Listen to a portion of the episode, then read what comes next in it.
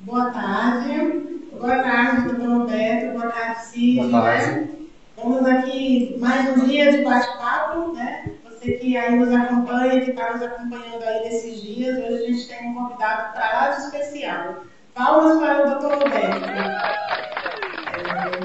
doutor Roberto, é uma honra recebê-lo, de verdade. Não só pelo que você é hoje, mas pelo que você foi no passado. Apesar que teve alguns dias que eu quis, né? Deixa pra lá, deixa pra lá. Mas assim, você foi um mestre, né? Nosso mestre na graduação. Foi onde a gente aprendeu de verdade sobre uma parada cardíaca, porque até então a gente ouve, a gente vê, mas aprender, aprender a fundo foi ali. Cansei de, né, a gente cansou de ficar na biblioteca preso no grupo e, fazendo uma mochila o que queria fazer uma aula prática. É verdade. Então, assim, realmente é um prazer recebê-lo aqui. Né? A gente sabe o quanto você tem agregado aí para nós de informação, de conhecimento. E é uma honra ter você aqui no nosso, no nosso Papo Top, né? Doutora, eu que agradeço, é uma honra né, poder estar à frente de vocês, né, olhar olhar para trás e ver os nossos egressos, né? hoje nossos colegas aí com desenvolvimento tão perfeito, né? entendendo qual foi a proposta, né? principalmente porque, é como você falou, né? muitos ex-alunos queriam me matar na hora. Tá nem aí, nem aí, porque quando você é professor, você sabe onde quer chegar, ou não sabe. Na hora ele quer te enganar, né? Não precisa se preocupar, não precisa gostar de mim, tem que gostar de é mulher. o aluno ele tem que aprender, ele aprende, ele nunca mais esquece, na verdade. E isso era uma marca bem difícil. Né? Quando entrava em todo mundo tinha que prestar atenção, entender, assim, é, essa é uma forma importante, entendeu? Porque a nossa experiência tinha que ser bem aplicada, não dava para ser de qualquer jeito, né? E aí a gente teve um grande desafio lá na aula. Primeiro que fosse hoje, foi a única disciplina a gente juntava o grupo antes da aula, ficava na biblioteca horas e horas, repassando a técnica, porque tinha a prova prática, cada um ia fazendo uma coisa. E assim, foi ali que a gente aprendeu. Né? O esforço de poder fazer a aula, para poder fazer a prova, foi o que a gente aprendeu. Então era mochila, era paciente, o que tinha a gente transformava no paciente, mas pelo nosso ponto de visão de, de entendimento organizado daquela Verdade. Seja bem-vindo, doutor Roberto, é um prazer estar aqui, né? Estar aqui conosco. Eu sei que o seu tempo é muito é, justo, mas você veio, a gente ficou super feliz com essa questão, né? Também. É, eu sempre brinco com a Maria, falo, Maria, a nossa divisão de águas dentro da faculdade, não tem como não falar, foi o professor Roberto. Porque era assim, cara, o professor Roberto vai estar na aula. É. Então a gente já ficava quietinho, aquele que falava já dava aquele silêncio na aula. Mas ali a gente começa a entender a responsabilidade de ser um enfermeiro. É dali, é da sala de aula.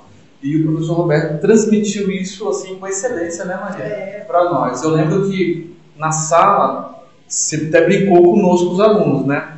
Quem tirar 10, eu tiro o chapéu Talvez aqui. ele nem lembre disso. É, talvez ele não lembre disso, mas pro aluno fica marcado. No meu caso ficou. Eu falei, Maria, como é que a gente tira um 10 nessa prova? Foi, ficamos pensando como é que tira um 10, não dá, não dá. Aí eu falei, cara, eu vou estudar, vou estudar, estudei. Foi, Maria? Fala pra ele como a gente estudou para a prova teórica na graduação.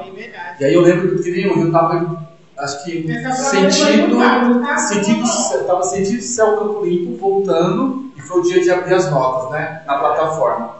Quando eu olhei lá, urgência e emergência 10, fala Maria, como é que foi a sensação? É verdade. Foi a melhor Eu sensação, tirei 9,5 e ele tirou 10. Eu falei, como foi a assim? melhor sensação da graduação, foi aquele momento. Claro, teve outros momentos ímpar, mas esse aí foi assim pra mim emocionante. Ficou no quadro. Fazer a, alegria de, alcançar o nível que a gente queria, né? No caso, nós, né, Maria? Verdade. Isso é uma profissão. Eu fico muito, muito feliz, doutor. Você não sabe a alegria que me dá ouvir isso, porque eu sei o que eu fazia para corrigir as provas, né? Minhas filhas ficavam do lado, né? E elas viam a empolgação, né? Quando eu ia corrigindo, ia passando, ah, acertou, acertou, acertou, acertou. Ah! Né? E eu sozinho lá e tal. Acho que elas pensavam, meu pai é louco. E aí, os poucos que tiravam acima de nós, ah, é isso! Porque, na verdade, é, o Não papel... é a nota, né? É o resultado. É o né? resultado, porque você sabe que tem aquela situação onde a, a pessoa, com todos os seus afazeres, ela se dedicou. É. Né? E, e é uma coisa que é muito tácita para o professor, porque o professor ele entra em sala de aula, é, veja só, vamos fazer uma divisão. Existem professores e existem professores. Né? Então, a minha especialidade é gente. Então, como gente, nós podemos olhar para os alunos. Eu costumo sempre dizer que em cinco minutos que eu estou numa sala de aula, eu consigo diferenciar aluno. É. Então eu já bato o olho conforme ele fala, conforme ele senta, conforme ele se posta, e tem aqueles que eu já quero que fique de canto, porque eu quero conversar com aquele grupo individualmente. Eu quero olhar e falar, vai por esse caminho aqui. E nós sabemos que esse é um número muito diminuto de, de pessoas que serão bons profissionais. O restante fica na massa. Mas o mais importante é ele entender que aquele paciente, aquela vida é responsabilidade dele. E aí eu vou fazer uma citação que eu coloco em algumas aulas né, de Santo Agostinho, que fala assim: fazer as coisas como se ela dependesse exclusivamente de nós, sabendo que no fundo ela depende exclusivamente de Deus. É. Entendeu? Porque cada um dos alunos, cada um que está na minha frente, é, eu vejo como um ponto de luz, uma possibilidade de aliviar um sofrimento, É. de melhorar a, a resposta ali na frente, mesmo que agora ele não entenda, mas um dia ele vai entender. É, hoje, hoje a gente tem muito forte isso em nós, a responsabilidade. Né? Hoje a gente lida com vidas, estamos à frente aí de um home care de cuidador, onde a vida do, do família, onde o paciente, onde a família entrega o paciente para nós. Então, hoje, lá na graduação, lá naquela cobrança, naquilo tudo, Hoje a gente tem essa visão de que, meu, não dá para ser de qualquer jeito, não dá. Eu lembro de uma outra professora que foi numa outra faculdade que a gente iniciou, ela falava assim: é, você tem que ser diferente. Aliás, todos os professores falam isso, né? A gente fala isso já é clichê, mas não é clichê.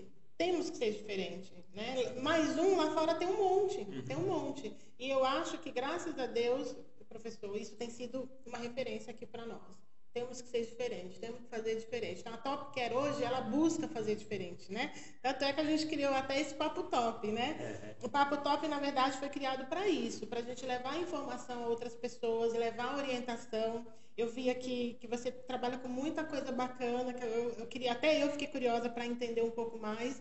E é isso, é dar a oportunidade do- das pessoas saber, conhecer, saber que existe, saber que tem. Né? E a gente tem tra- trago aqui muitos profissionais assim de muita qualificação que tem acrescentado muito, principalmente para nós que estamos aqui na linha de frente, que é uma coisa que não tem preço. Né? E hoje, lá da graduação de 2015, há muito tempo, né? Hoje a gente tem a oportunidade de estar junto aqui lado a lado, como profissionais, como empreendedores, como parceiros, porque já usamos seu logo na nossa parceria, já indicamos paciente, né? Então, quer dizer, isso não tem preço, né? Isso é, uma Verdade. coisa que. Isso é, é sinal de que lá atrás a porta ficou aberta para nós, para nós alunos, para você como professor.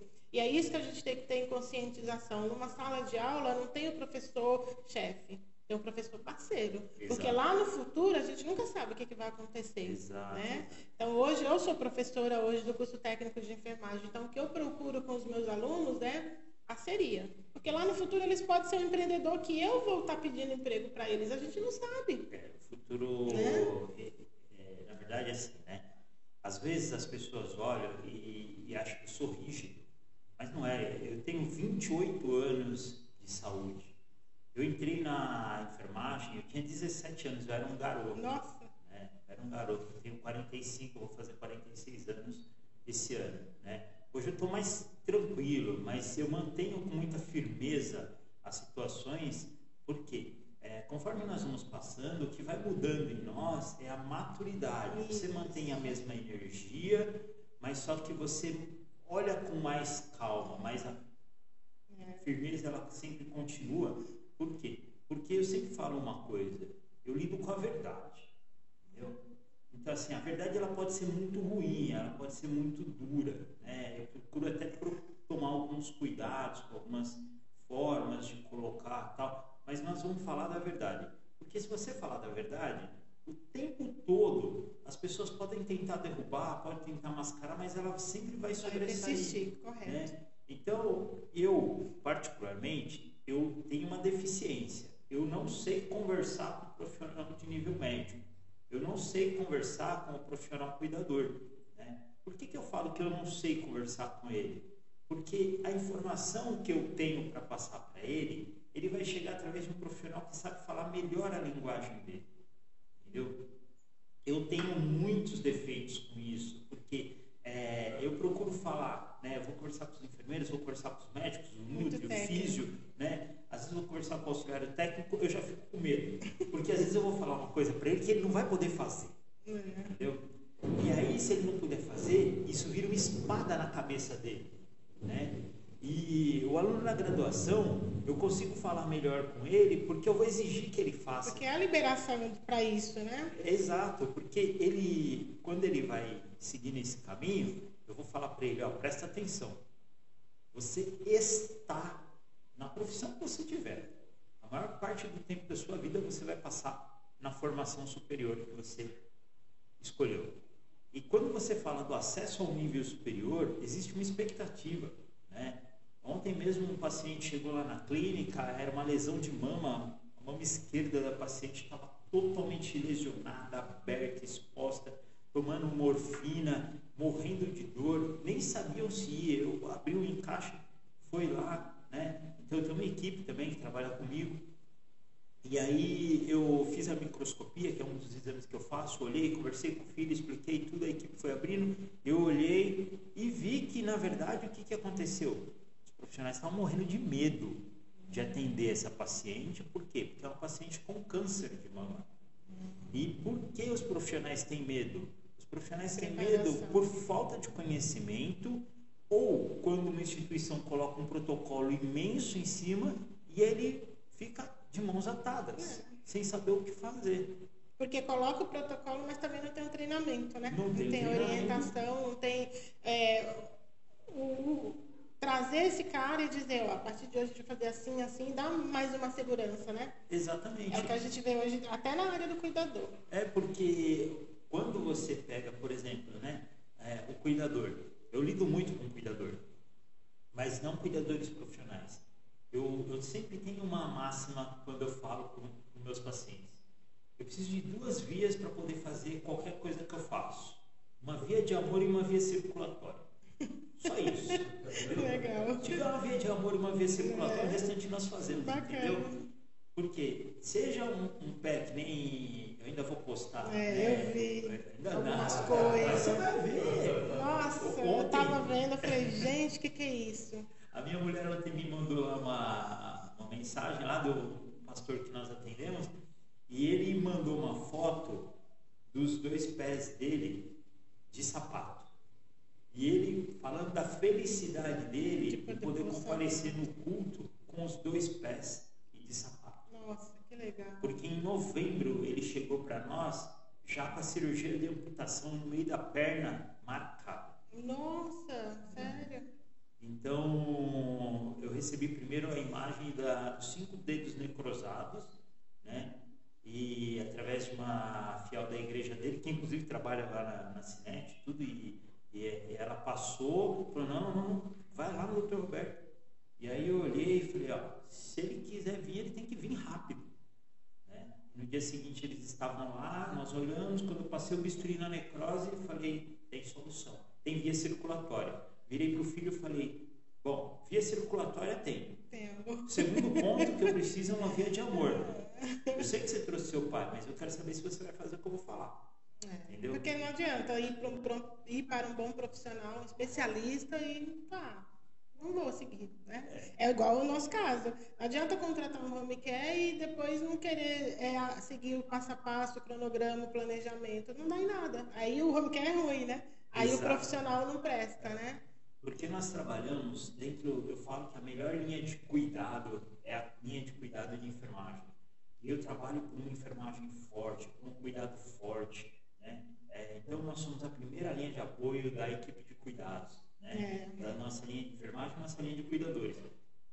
Só que saúde, ela é extremamente formação dependente. Então, se vocês não têm a formação de excelência que vocês investiram em vocês, que vocês foram sacrificar para vocês, se vocês não são top, se vocês não são nota 10, o resultado não vai ser diferente, entendeu? Então, é, às vezes um aluno fala, professor, eu quero fazer um curso com você. Eu falei, eu não dou curso coletivo. Mas por que, professor? Porque eu não dou, eu sou um cara chato. Eu sou um cara chato. Sou, por que eu sou um cara chato? Porque assim, a maior parte do que eu vou fazer, ele vai precisar de um raciocínio clínico. Eu sei que esse raciocínio clínico não é fácil. Então ele vai ter que sentar comigo. Então o curso é individual. E aí o curso vai ficar caro. Entendeu? Mas eu não estou preocupado com isso. Se tiver um, mas que faça bem feito. Bem feito, está tudo certo. Por quê? Porque esse um, ele vai abrir outra janela. Que vai abrir outra janela. Que vai abrir outra janela. Entendeu? E nós precisamos ser extorsivos. Né? Fechamos aí o 15 dias atrás aí atendendo pacientes de cinco países né, é, diferentes. É, aqui no Brasil nós temos muita gente que desloca de um estado para outro e vem para passar exclusivamente conosco, né? Eu fico feliz porque o cara atravessa milhares de quilômetros, pega avião para vir passar conosco, né? É, o primeiro caso que me chamou a atenção, o cara andava 12 horas de ambulância. Saía de Minas Gerais, 12 horas de ambulância, mandava uma cartinha para a Secretaria de Saúde, a Secretaria colocava o cara na ambulância de Minas Gerais para cá, né? Ainda quando eu estava na Salinha dos Milagres, que vocês conheceram lá, dois por dois, né? eu chamo da Salinha dos Milagres, né? É, por quê? Porque na Salinha dos Milagres o espaço era pequeno, mas o conhecimento sempre o foi muito grande. Sempre foi... O amor sempre foi muito grande. Entendeu? E aí é bacana você estar tá falando aí de que veio o paciente, nós cuidamos, né? Mas aí acho que o pessoal pode não entender. É, quem é o Roberto, né? Porque que está envolvido em um monte de coisas, isso a gente sabe, né? É, tem clínica, é, ozonoterapia, é, terapia integrativa, integrativa não, é regenerativa, tem as oncinhas também, né? Que eu sei. Então fala um pouquinho de, da sua trajetória para o pessoal entender quem é o Roberto. Eu sou de São Paulo. Sou de São Paulo. É, eu até costumo dizer que eu sou o caipira de São Paulo. Né? Porque eu gosto muito das coisas naturais, sempre gostei. Mas é, o que me chamou a atenção foi em 1997, quando eu trabalhava, eu era auxiliar de enfermagem, estava no primeiro ano de faculdade e trabalhava no PAS no Hospital Zeferino Vaz, um hospital que até nós temos um grupo ainda desse, desse hospital. E eu estava no pronto-socorro e a Lúcia era uma servente de limpeza que apareceu com um abscesso no pronto-socorro e falou para mim assim: Olha, eu queria passar com o cirurgião para ele ver isso aqui. Era um abscesso na mão. Eu falei: Isso aí não tem anestesia, não, hein? Vai abrir seco. Aí ela puxou o dedo e falou: O quê? Não. Eu vou fazer igual minha avó me ensinava. Eu fiquei pensando, fazer um emoji aqui, filhas, olha o emoji, ó. Esse emoji do pai. Né? É, fiz um emoji lá, pensando, o que essa mulher vai fazer? Né? Que a avó ensinou. É, aí, dois dias depois, ela apareceu com o abscesso estourado, drenado. Né? Eu falei, mas o que, que é isso? Não, minha avó me ensinou a colocar casca de tomate aqui e tá aqui, ó, aqui que alguém vai meter o bisturi, tá ótimo, não deu nada. E melhorou ah, mesmo? Ficou com... Melhorou. Rápido assim. A pulga ficou atrás da minha orelha. Eu falei, não é possível esse negócio. E como esse hospital ele ficava no centro de São Paulo, né? Hoje é um hospital da Prevent Senior. E ali nós recebíamos gente de todos os lugares do país. Né? Então muita gente vinha com essa situação e ali Fora o TEI que eu trabalhei, que eu comecei a trabalhar em 95, que eu já lidava com feridas, mas ali no pronto-socorro os pacientes feridas começavam a me procurar. Só que ao mesmo tempo eu trabalhava no resgate da Nova Dutra, desde Eita. 1996, porque foi uma trajetória, né? A minha trajetória ela foi toda calculada, né? Desde os 17 anos, porque eu sou uma pessoa de planejamento. Então, eu sempre fiz planejamento. É, lá no começo fazia para 20 anos, agora faço para 10. é isso! eu, eu, eu, tinha um planejamento aos 40, né? Mas eu fiz os primeiros 20, né? E então eu fui fazer um curso aos 17 anos, o curso de comercialização e mercadologia. Ao invés de fazer a, o ensino médio normal, né, eu vim de colégio militar, e aí eu fiz um curso técnico de comercialização e mercadologia, por quê? Eu tinha um tio, eu tenho um tio, que ele trabalhava na Johnson Johnson, e ele era representante. E naquela época, eu olhava para ele e falava, meu tio é rico. eu quero fazer esse negócio aí, né? E, e, meu pai, né, irmão dele, sempre falava muito dele, o tio Zé Carlos também, né? Vou até mandar esse post pro tio, tio Zé Carlos, está morando em Uberlândia. É, o tio Zé Carlos tinha essa situação e eu olhava e falava, pô, esse negócio é legal. Mas só que, na verdade, é, a minha expectativa e a minha formação era para a carreira militar, né? Porque Nossa. eu queria seguir meu pai e tal, né? E queria fazer oficialato na polícia. E eu fui me preparando para isso, né? Fui me moldando Nossa. o mais duro possível. É? Então tá explicado, tá explicado, gente, tá explicado. Isso explica muita coisa que a gente não entendia. O mais duro possível pro oficialato, né? E na escola militar já o pessoal que ia fazer academia naquela época já saía. Minhas filhas estudam nesse mesmo colégio hoje, né? Ó, quem vai fazer academia vem para cá, as coisas eram tudo mais é mais rígida, mais disciplinada, essas coisas tudo, né? Então nós somos formados em valores, não em dinheiro, né? E que essa é uma grande diferença quando nós falamos hoje é, de uma sociedade que trabalha com conceitos e aí você pode trabalhar com conceito monetário ou conceito de valor, né? Então, como eu sou egresso da família militar, nós trabalhávamos muito com valores. Então, para nós é muito importante algumas coisas, né? E o valor humano é importante, o valor das pessoas, das condições, das ideias é importante, não o dinheiro. Se vão pagar ou não, como eu sempre digo, você receber é consequência do seu trabalho. Fato. A gente pensa assim Depende também. do quanto você investiu em você, né? E é por isso que muitas vezes a pessoa fala, ah, é caro. É caro não vai fazer. Simples assim, eu não vou ganhar e você não vai perder. Eu não vou Mas fazer qual é o preço, né, da, É. da cura, né? Exatamente, você vai chegar onde você quer. E aí é, a coisa foi tomando proporção quando eu entrei no, no resgate, continuava com valores porque é, o resgate era vida, salvar, entendeu? E eu trabalhava com um grupo muito bacana, somos amigos até hoje, inclusive o capítulo do livro que eu escrevi de novo, amigo Hernani, beijo no coração, foi responsável pela, por me dar força ali na formação, né? Que legal. E aí, nessa trajetória, nós começamos a trabalhar com os valores do resgate, que era uma coisa nova, porque só existia resgate militar, né? É, e eu sempre amava muito esse negócio de resgate, porque eu planejei para o resgate. Esse era o seu foco quando entrou na área da saúde. É, eu, eu fui para UTI, porque me preparando para ir para o resgate, porque também queria trabalhar em laboratório, coisa muito Eita, louca. tamanho, né? E queria ter um negócio lá na frente, porque minha mãe sempre foi comerciante. Então Entendeu? tinha um empreendedorismo ali, né? Guardadinho, né? Guardadinho. E só estava faltando definir bem a a área. a área, porque a minha mãe sempre teve comércio, né? Nós trabalhamos vendendo de porta em porta e minha mãe existiu, hoje eu seria o agente comunitário de saúde.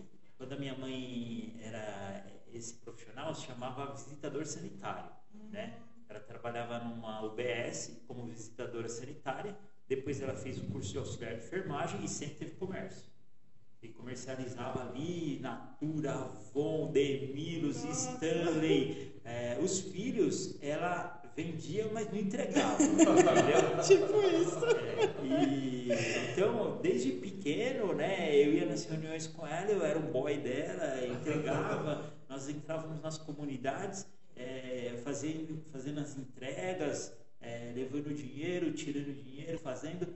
Até que minha mãe inventou, ela teve um clique e ela inventou mistura de caixa de bolacha. Eita.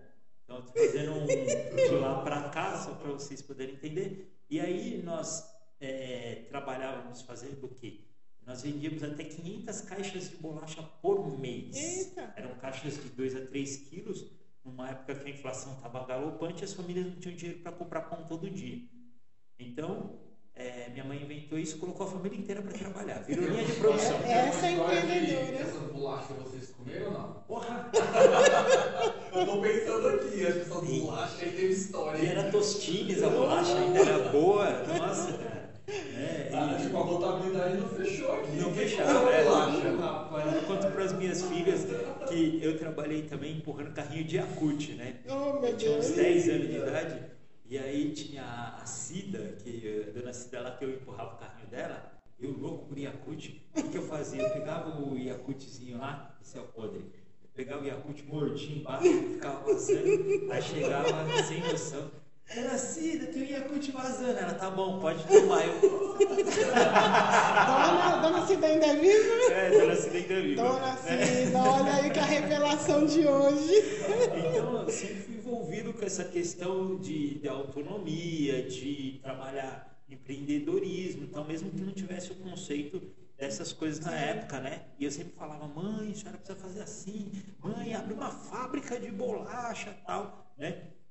E quando, na verdade, quando isso aconteceu, a nossa vida melhorou muito, porque nós tínhamos comércio como uma situação, trabalhávamos muito, sempre trabalhamos muito, né? Eu sempre falo que eu repito um pouco os hábitos do meu pai, porque eu nunca chegava em casa antes das 10 horas da noite, né? É, meu pai nunca chegava em casa, meu pai saía do quartel, ia trabalhar no táxi, ele tinha táxi, né? era 10 horas da noite que estava encostando. coisa, É, né? E eu, com a minha mãe, meus irmãos, né, até minha mãe fazer faculdade, nós estávamos ali nas bolachas, eu ia para o banco, pegava as coisas e ia aprender a resolver. né? Então, uma coisa que eu falo para minhas filhas hoje, lei número 1 um e número 2, vocês devem se lembrar, né? É norma, né? Elas sabem a lei número 1 um, lei número 2, né? que nem ontem mesmo minha filha, pai, não sei o que no bilhete único, filha, sinto muito, lei número 2 para você, entendeu? Você vira, você não nasceu quadrado, lei número 1 um, ema, ema, ema, cada um com seus problemas. Muito bom. Então eu aprendi desse jeito e com isso eu fui aprendendo a resolver problemas. E fui colocando planejamento para frente. Vou fazer isso, vou fazer isso, vou fazer isso, né?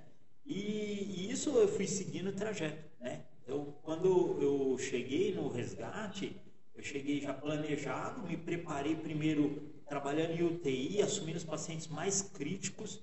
Ah, são duas enfermeiras que me assumiram no, quando eu tinha 18 anos, né? A Márcia e a Nami, né?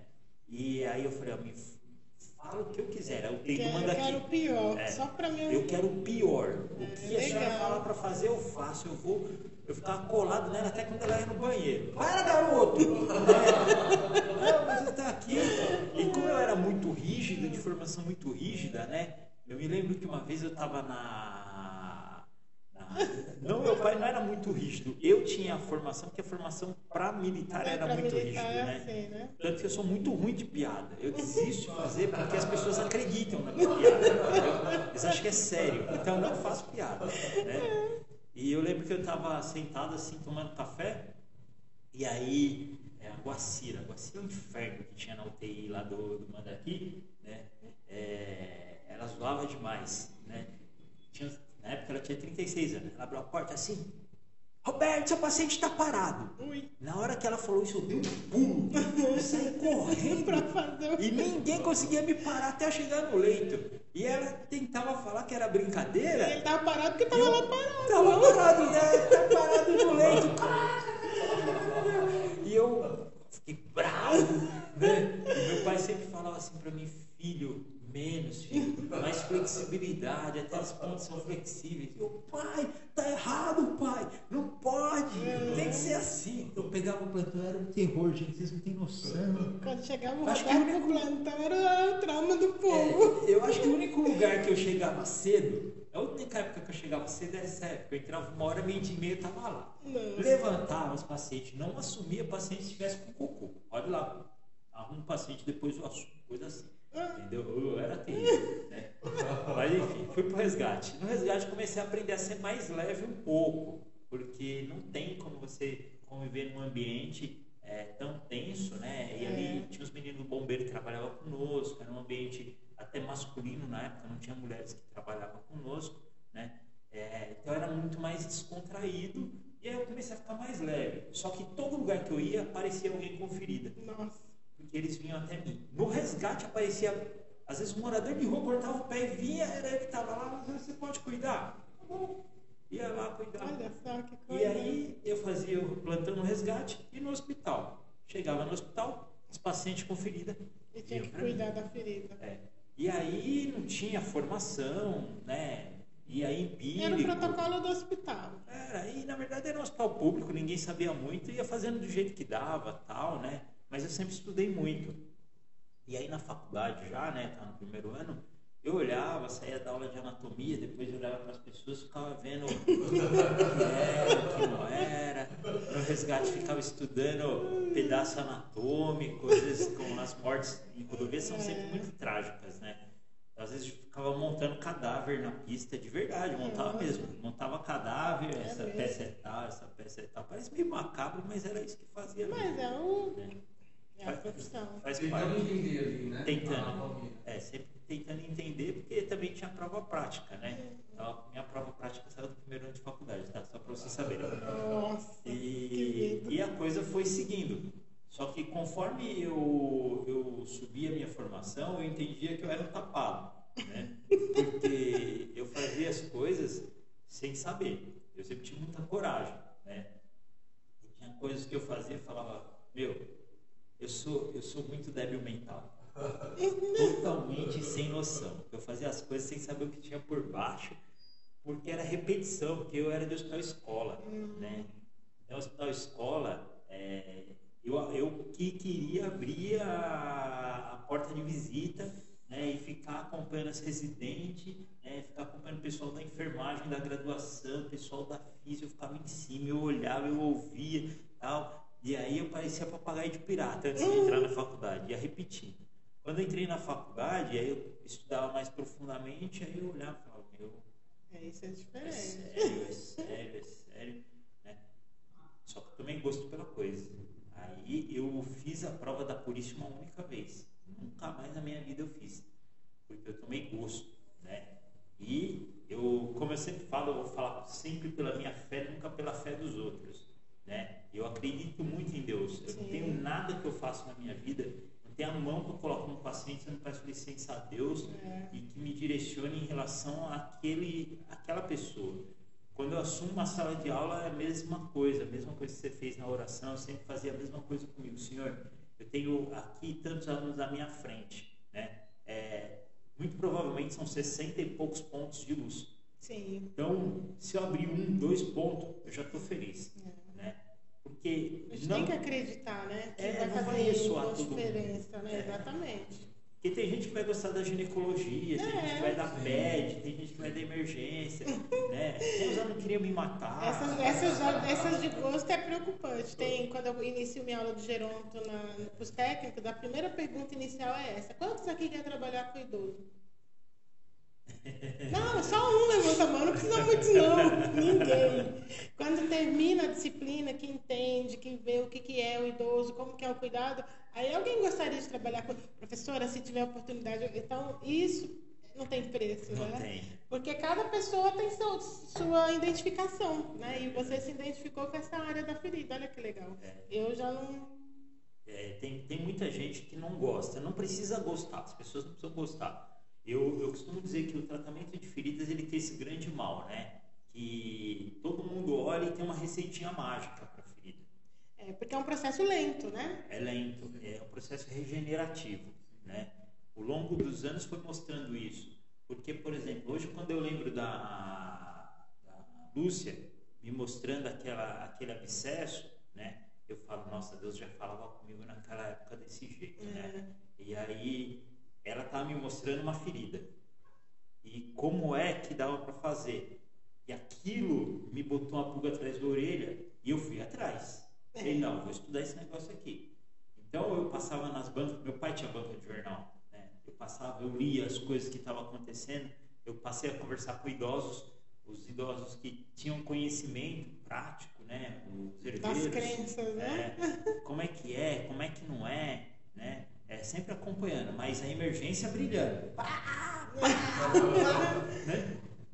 E aí, enfim, quando eu terminei a faculdade, eu lembro que eu estava no terceiro ano de faculdade e uma professora fez uma apresentação sobre tratamento de feridas. Nossa. Né? E aí, quando ela fez essa apresentação, inclusive ela foi a que desenvolveu o Dersani, né? A professora. Ah, eu, eu não me lembro agora o nome dela. Eu não consigo, sei quem é, mas eu não consigo lembrar o nome agora. Então, ela desenvolveu o Dersani e, e a história dela foi uma história que me motivou muito e eu tive uma aula com ela. Eu estudei na Uniban, né? É, não existe mais, né? E aí ela deu aula lá, eu olhei e falei, eu gostei desse negócio, eu vou atrás disso aí. E aí eu comecei a me dedicar. Aí eu falei, eu acho que eu vou trabalhar justamente com isso, porque eu já tinha feito curso de comercialização e mercadologia, né, o marketing. Eu falei, eu vou trabalhar com isso. E é com isso que eu vou para o laboratório. Então eu comecei a direcionar a minha formação nesse sentido. E ao mesmo tempo, todos os tratamentos naturais me atraíam. Então, eu fazia, ainda na graduação, eu fazia um ambulatório voluntário de tratamento de feridas, né? Eu sou espiritualista, sempre estive envolvido com questões humanas e o lugar que eu frequentava tinha uma vez por semana uma campanha, uma campanha chamada Alta de Souza. E, e, ali eu atendia as pessoas. Eu tentei trazer médicos, tentei trazer enfermeiros para me ajudar, porque era auxiliar de enfermagem e não podia fazer. Né? E aí eu falava com Deus, Senhor, o que, que eu vou fazer com essa população? Eram 50 famílias. Nossa. E aí eu me lembrei que tinha, lá no, na entidade, tinha um rapaz que ele era da Axé, no laboratório. Eu falei com ele, você pode me arrumar umas caixas de medicações? Aí ele trazia. Então o que eu fazia? Pegava e distribuía para as famílias. Mas eu via que não era aquilo. Não, não é esse caminho ainda, é né? esse. E aí um dia eu estava lá, né? Fazendo minhas orações antes de começar a atender. E eu me lembro que entrou um senhor com uma artrose. E aí, quando ele entrou e começou a falar comigo, aí eu ouvi assim: Ó, ele vai pegar uma planta chamada arnica, que tem perto da casa dele, e ele vai fazer isso aqui. Nossa, que legal. Aí eu falei: Ó, o senhor vai fazer o seguinte: perto da sua casa tem uma planta chamada arnica. E como é que você conhecia perto da casa dele? Não sabia. Eu estava na frente. O Olha senhor vai isso. fazer e o senhor vai fazer isso aqui. Eu sou muito atento às coisas que ocorrem externamente, né? E eu sou muito atento aos sinais de Deus. O senhor vai fazer isso aqui. Eu tenho muita fé, eu- mas eu sou muito cético. Eu, eu digo que eu sou mais cético porque eu tenho fé. Né? Eu sou- assim. Ah, Não é qualquer coisa, não. Eu, eu estudo muito, né?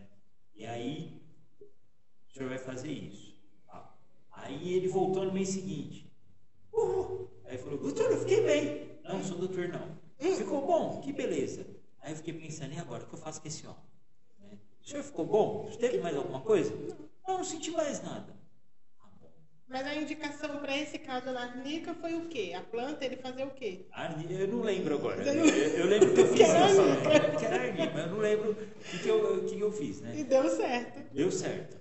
É, e esse caso me chamou muita atenção porque passaram-se anos. Eu um dia saí do Hospital do Mandrake, que eu voltei alguns anos depois como enfermeiro na UTI, essa mesma UTI, a Guacira, filha da mãe, voltou para ser minha funcionária, se lascou. É, Viu que a lei do retorno da coisa é isso que eu é, digo. Tem fiquei que ter cuidado. Guacira, Guacira, eu vou te escalar nos piores, você pode ficar, fica tranquila. Né? E aí eu saindo do hospital, quando eu passei assim, veio um rapaz me seguindo, aí ele parou assim na minha frente de repente. Ô doutor! Fui olhando pra ele assim, você não lembra de mim? Não, não. Você me curou da artrose, eu nunca mais tive nada uma única vez. Nossa, É? que bom. E eu fiquei pensando, quem que é esse cara? Putz, grilo. Ainda bem que eu não fiz nada demais pra esse Não é? cara. Se eu tivesse feito mal, pronto, o cara me matava aqui, ó. Não custa dar certo. A verdade é a verdade, depois, pronto. né? Foi anos depois, entendeu? Por isso que eu falo, a verdade é a verdade e acabou. Não, não tem situação, né? E eu fiquei com aquilo na cabeça, mas falei, poxa, legal. Só que depois dessa experiência, aí começou a bater na minha cabeça, vai fazer acupuntura, vai fazer acupuntura. Aí eu fui fazer um curso de acupuntura. Então, o que, que eu passei a fazer com esses pacientes? Eu comecei a fazer o tratamento deles com acupuntura. Por quê? Os médicos que eu esperava que eu viesse, que, que viessem, veio uma vez só. nunca mais veio. Entendeu? Então eu passei a não contar mais com esses profissionais. Né? Falei, ah, sou eu, a situação é comigo, sou eu que vou ajudar essas pessoas e pronto. Então eu vou fazer o que eu conheço e o que eu posso com a minha formação. Então eu comecei a, aplicar para eles fitoterapia e aí durante o curso eu ainda aplicava acupuntura e o resultado era maravilhoso. Entendeu? Então eu comecei a estudar. O meu TCC de graduação foi sobre acupuntura, né? E aí isso começou a pavimentar o meu tratamento. Então, quando eu olhava para os pacientes com feridas, eu fazia o que muitos profissionais fazem hoje, que é ser prescritor de coberturas. Uhum. Né? E aí, depois que eu saí da indústria, porque eu trabalhei cinco anos na, na indústria, em várias multinacionais, né, em tratamento de feridas, eu comecei a ver que o esquema não era muito por aí porque eu também comecei a me frustrar dentro da empresa multinacional, porque o que o pessoal do marketing, do comercial falava dos profissionais de saúde me incomodava muito. Né? Eu falava, não é isso, não é isso, entendeu? Então, assim, muitas dessas empresas, todas assim, empresa multinacional mesmo, grande, entendeu? Então, os profissionais eram tratados apenas como comprados com café da manhã. Não. Hoje em dia, se alguém, alguma empresa falar assim, vou pagar o café da manhã, eu não vou estar ali. Vocês nunca vão me ver café da manhã de empresa nenhuma. Eu tenho ojeriza nisso. Porque eu sei que o cara, eu sei o que o cara está fazendo. Eu tenho dó dos colegas que estão ali, ó. Porque ele acha que, ah, que legal, a empresa, a empresa coisa nenhuma. Eles estão querendo comprar o cara, né? Para fazer o desenho dele e o profissional está achando que ele está fazendo saúde. Ele não está fazendo saúde. Ele está sendo um propagandista barato. Uhum. Entendeu? Então, a partir do, do momento que eu saí da indústria, aí eu comecei a ver que eu tinha que mudar o foco, né? Então, eu comecei a voltar ainda mais forte para a minha área de tratamento, né? Sempre, sempre, a vida inteira, desde que eu pisei na enfermagem, eu sempre tratei ferida. Mas aí você atendia lá no, no, no local que você tinha de, da religião e, e, quando você decidiu abrir a sua clínica mesmo, dizer agora eu vou eu vou ser responsável. É, a sala dos milagres começou por aí, né? Não, começou antes. antes? É, é, a primeira tinha uma clínica nos anos 2000. Tá.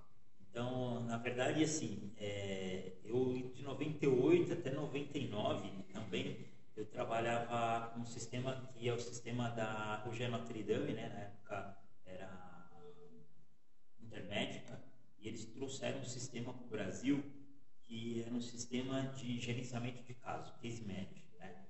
É, eu sempre fiz muita coisa, tá? Hum, é, não, sim, por isso que eu tô falando. Em 96 ainda, uma das coisas que eu trabalhei também foi na Pronep, o primeiro home care que chegou em São Paulo, né? Veio com modelo americano e tal. Então eu fazia, eu era auxiliar de enfermagem da Pronep. E, e aí eu comecei o cuidado domiciliar também. O que acontecia? Todo paciente caía para mim e tinha ferida. É, era, assim, destino mesmo. Era destino, né? E eu sempre olhando e falando, esse negócio é legal, esse negócio é legal. Eu vi umas coisas que eu não sabia muito o que, que era tal, né? as pessoas também não sabiam muito explicar. E aí, quando nós, eu fui trabalhar no, no sistema de gerenciamento de casos, né, nós trabalhávamos só com pacientes terminais e eram pacientes que assim não tinha resolução. Na verdade, o case manager ele foi o, gerente, o divisor de águas na minha vida profissional e na minha vida pessoal como um todo. Por quê? Porque é um modelo de assistência que não existia no Brasil. É, ou o cara ficava internado em domicílio, ou ele ficava internado no hospital mas não a família gerenciando o caso, com o apoio dos profissionais, uhum. que era a proposta. E era uma proposta com o modelo americano. E nós tínhamos muita autonomia. Né?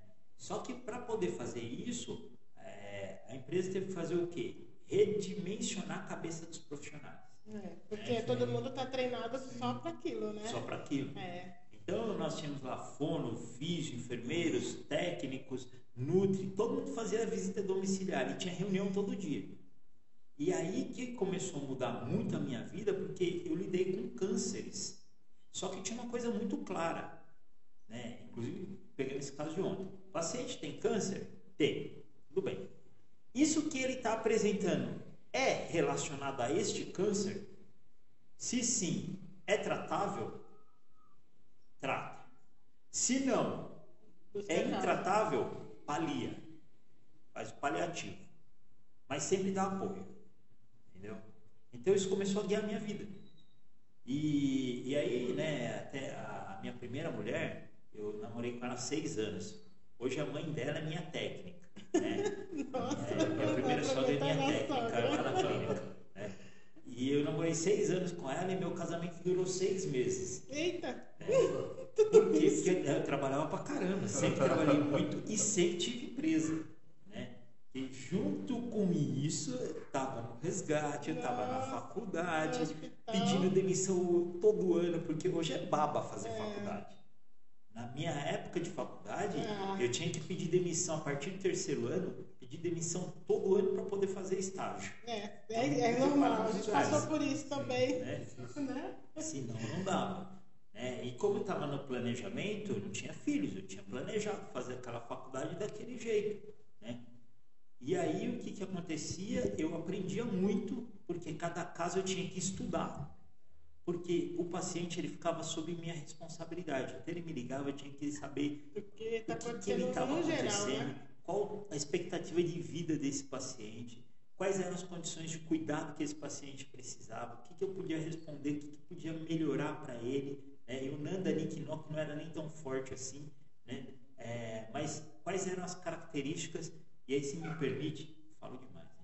né? Mas eu, eu tive um caso fantástico de um senhor em São Bernardo do Campo, que eu fazia ABC e Zona Leste, que ele era um senhor ateu. E uma das diretrizes na empresa era espiritualidade. E o conceito amplo de espiritualidade né, que nós tínhamos como profissionais né, responsabilidade de equacionar. Então eu fiz uma pergunta para Deus. Qual que era a minha missão? Porque você acompanhar paciente para morrer, você vai morrer, a expectativa é que não vai evoluir, e isso aqui vai durar dois meses, três meses, quatro meses, cinco meses, era o que nós fazíamos. Chamava a família, traz todo mundo, falava, seu parente, E infelizmente, pronto, né? vai até aqui. E o que, que nós tínhamos que fazer? Evitar que ele fosse para o pronto-socorro. Por quê? Quando chegasse no pronto-socorro, a terapêutica armada podia matar esse paciente. Vai entubar, vai entrar, passar em tracate, vai internar na UTI, vai fazer traqueostomia, vai reanimar, vai não sei o quê. O cara que não tinha viabilidade técnica. Né? Então nós tínhamos esse treinamento para segurar.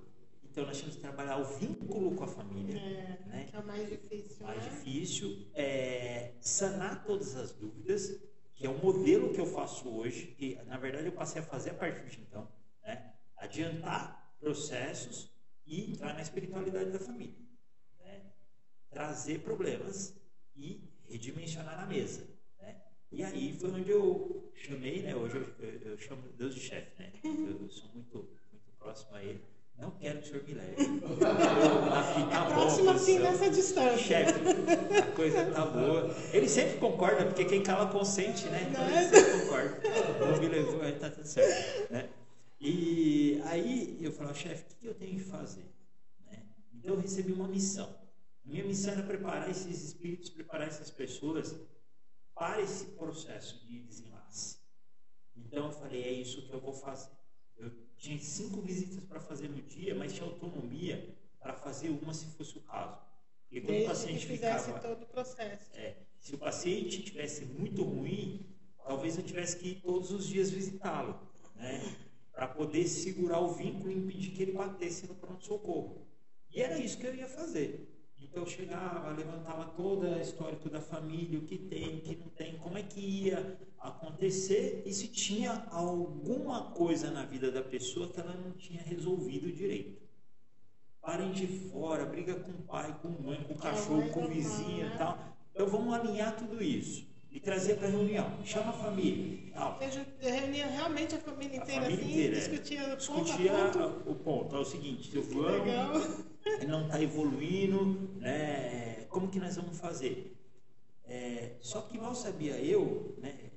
Eu estou falando agora, estou lembrando de Steve Jobs, né? Que Steve Jobs fala que você só consegue saber o propósito quando você está lá na frente e você une os pontos, né? E, e contando a história como ela foi se passando, né? Eu vou vendo que Deus preparou ali a coisa. né? É, não é um papo religioso, mas eu, eu sempre falo com o meu paciente, ó, você me desculpa, é minha forma de me expressar, e eu sou assim, acabou. Eu vou sempre falar de Deus porque É, para mim não faz é sentido. né? Se te incomoda, para mim, o problema é seu. Eu vou continuar falando isso. Mas é, eu trazer esse retorno para cá, fazer essas famílias se ligarem, fazer esses pacientes se ligarem, é, poder é, resolver cada ponto, pedir desculpa, é, se aproximar de um processo religioso daquilo que ele se aproxima. Eu entrei em tudo quanto é fé, vocês não têm noção.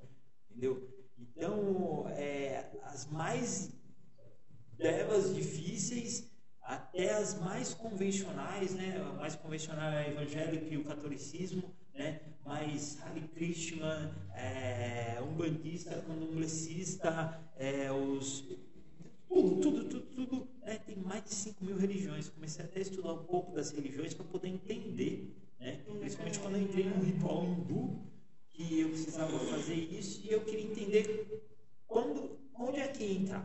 Porque eu precisava dar o passo para frente. E isso era levado para a reunião clínica do outro dia. E, essa família é hindu e, e eles, daqui para frente, eles tocam assim. Entendeu? E nós precisamos garantir que toda a ritualística da crença daquela pessoa fosse acertada e aceita pelos profissionais. Né? Então, muitas vezes, nos hospitais da rede, nós tínhamos que intervir. Falou, não, não, não, pelo amor de Deus, não, não. aí não. Né? Às vezes o médico fala, ah, não vai receber visita, tem que receber visita, ele tem que receber o sacerdote da religião dele, da fé dele, acabou. Fecha a porta e deixa o sacerdote se acertar. Entendeu? Hoje bacana. eu faço isso até no SAMU. Entre ocorrência, né? Muitas vezes nós estamos lá, é, é o mais difícil, o momento mais difícil é esse. Você está reanimando e aí é natural na, no processo de emergência, quando você está reanimando, os profissionais querem colocar para fora. É. E eu falo, vai ficar. Pode ficar do meu lado. O senhor faz o seu trabalho que nós vamos fazer o nosso. Tá bom? Então você cuida dessa parte aí, que nessa ponta aqui, se der, nós seguramos. Se não der, é contigo. Entendeu? E aí eu falo, às vezes, né, pro sacerdote, tá lá, vai lá, faz seu trabalho, fica aí, vai, senta o pau. Porque nós vamos é sentar o pau importante, né? é fundamental, entendeu? Então, é, quando nós conseguimos unir tudo isso, né, como eu nesse, nesse momento, sem saber direito o que, que nós íamos fazer, eu olhava todo aquele processo que ia acontecendo com os pacientes, com suporte, porque a empresa dava esse suporte, dava essa abertura de discussão, né, para você levar essas informações lá para dentro e de repente cancelar quatro pacientes, porque eu estou com um paciente grave com baixo vínculo. Né? Então eu vou ficar o dia inteiro na casa desse paciente, conhecendo, comendo, tomando, fazendo, entendendo por que, que o paciente me oferecia um copo de café ou um copo com água. Eu não tomava café até então, descobri que café é a melhor coisa do mundo, entendeu? Porque tinha, tinha um segredo para isso, né? Porque quando uma família te recebe, existe um conceito, né? Ah, nutrição significa que eu nutro, né? É, eu comemoro, eu como e oro. E eu só comemoro com o meu afeto. Com o meu desafeto, não. Eu nunca sento com um desafeto para comer e orar. Entendeu? Nunca. Então eu, eu já tinha isso conceituado, isso foi trazido em várias reuniões nossas, né? Porque eu não aceitava antes, chegava na não, não, não, é não, não, não, não. E aí quando eu entendi que assim, Era às vezes a família tem um café para te oferecer. É. Aceita o café? Aceito. Porque quando ele fala aceita o café, significa que ele está te aceitando. Ele É. está dividindo com o seu. Se não, café, eu não vou dar café para esse cara. Não vou que eu quero, se possível, vou colocar a vassoura atrás da porta, de É pé, para ver se ele vai embora rápido, entendeu? Igual vigilância sanitária, que chega nos lugares você põe vassoura atrás da porta. É a forma de mostrar que, puxa, seja bem-vindo, compartilhe aqui comigo, Eu né? te aceito, né? E se você não aceitar, você não gera vínculo. E café é uma boa quando o copo tá mal lavado, né? Eu aprendi tomando água num copo que cheirava, que cheirava ah, ovo, uma casa muito elegante, o copo cheirava ovo, né? E numa casa muito simples que eu parava o carro subia o morro para ir numa comunidade, a casa era um brilho, a limpeza sem tamanho, entendeu? Eu podia passar a língua no chão, que era fantástico, né? Então eu aprendi que tinha que tomar café nas casas. Né? que era melhor. É, É. é. Eu já fiz o café, acho. O café tá pronto. Então, a coisa começou a tomar esse vulto, e aí eu comecei a entender que o, o processo de saúde era diferente do processo de doença. Né? Então, nós precisamos ter muita clareza que é assim. É como eu falo muito hoje com o meu paciente. Se o paciente falar, eu tenho câncer, tá bom. O paciente vai falar para mim, na, na, na, eu tenho câncer, tá bom, quero ver o seu diagnóstico. Ele me traz a lâmina com o diagnóstico dele. Beleza. Aquele câncer ele tem uma característica de evolução. Eu tenho diabetes, tem uma característica de evolução. Tá bom. Só que quando você fala isso hoje no hospital, acabou. A palavrinha câncer e diabetes em qualquer unidade de saúde não permite que o profissional responda mais nada. Absolutamente tudo que esse paciente falar a partir de então, ele vai receber como resposta é isso é normal e é do diabetes. Isso é normal, isso é do câncer. Isso é normal. Pá, pá, pá, pá, pá, né? E o paciente fica, mas, mas eu torci a unha. Normal, todo paciente com câncer torce. É, Entendeu? entendi. Não, todo paciente com diabetes Então trata torce. como generaliza um padrão que, na verdade, se for a fundo. Não é assim, entendeu? Então, os nossos pacientes, por exemplo, lá no case, né? O paciente tinha um câncer, é terminal, mas ele teve uma pneumonia. Pneumonia é tratável. Sim. Vamos tratar a Não pneumonia. é normal do câncer, né? Entendeu? É. É, então, onde que é esse câncer dele? Ah, né, pegar um, o caso lá de, um, da, de uma menina que até posso até citar, Karina Deboni, que é enfermeira, né, na época ela era nem acadêmica, ela fazia vestibular, fazendo vestibular para direito, a mãe dela teve um câncer, foi minha paciente, né? E aí ela, a partir do cuidado, ela foi fazer enfermagem. A partir do que eu fiz lá na intervenção, porque a mãe dela teve uma fístula enterovaginal. Foi um caso Nossa! horrível. Um caso horrível. Né? Porque você imagina, a mulher era super jovem, né? E, e ela perdia as excretas todas pela vagina. E eu, meu Deus, o que eu vou fazer aqui? Caramba, levar para reunião. E aí todo mundo se desdobrava para poder levar uma solução para isso e nós confortarmos essa Até paciente. porque ela vai para isso porque está esperando uma, um uma expectativa, até porque talvez já procurou todas as outras alternativas e essa é a única que ainda existe. né? Exatamente. E aí nós passamos a paliar muita coisa e tudo que aparecia a partir dali que não era relacionado a essa fístula enterovaginal, ele era tratável, entendeu? E isso é uma coisa que é importante, principalmente para vocês falarem para o cuidador, porque eu falo muito para o cuidador. Pessoal, o paciente tem câncer. Ah, ele tem dor por causa do câncer. Parou. Não. Parou. Tem câncer que não dá dor. Entendeu? Aí é responsabilidade nossa, enfermeiros. Né? Ó, esse câncer do paciente tem, ela tem, existe uma escala, né? tem a escala de Karnofsky, que hoje é pouco utilizada em relação à dependência e independência do paciente. Nosso paciente, por exemplo, naquela época, Karnofsky de 50 para baixo, nós aumentávamos a intensidade de visita, né? Porque sabia que ele estava piorando, ele caía de 10 em 10 pontos. 50 para cima era o nosso objetivo, nós fazíamos muito. E quando eu cheguei lá em São Bernardo, né, esse paciente ele começou com Karnofsky de 70, ou seja, tinha poucos sintomas do câncer, né? E só que ele era um câncer de base de língua, então a língua já era atrofiada, ele era um borracheiro, né? E ele era muito nervoso, seu Paulo, nervoso toda hora, né? mais nervoso que eu. né? Aí eu entendi, aí eu sentava com a esposa, a esposa era evangélica e ele era ateu, né?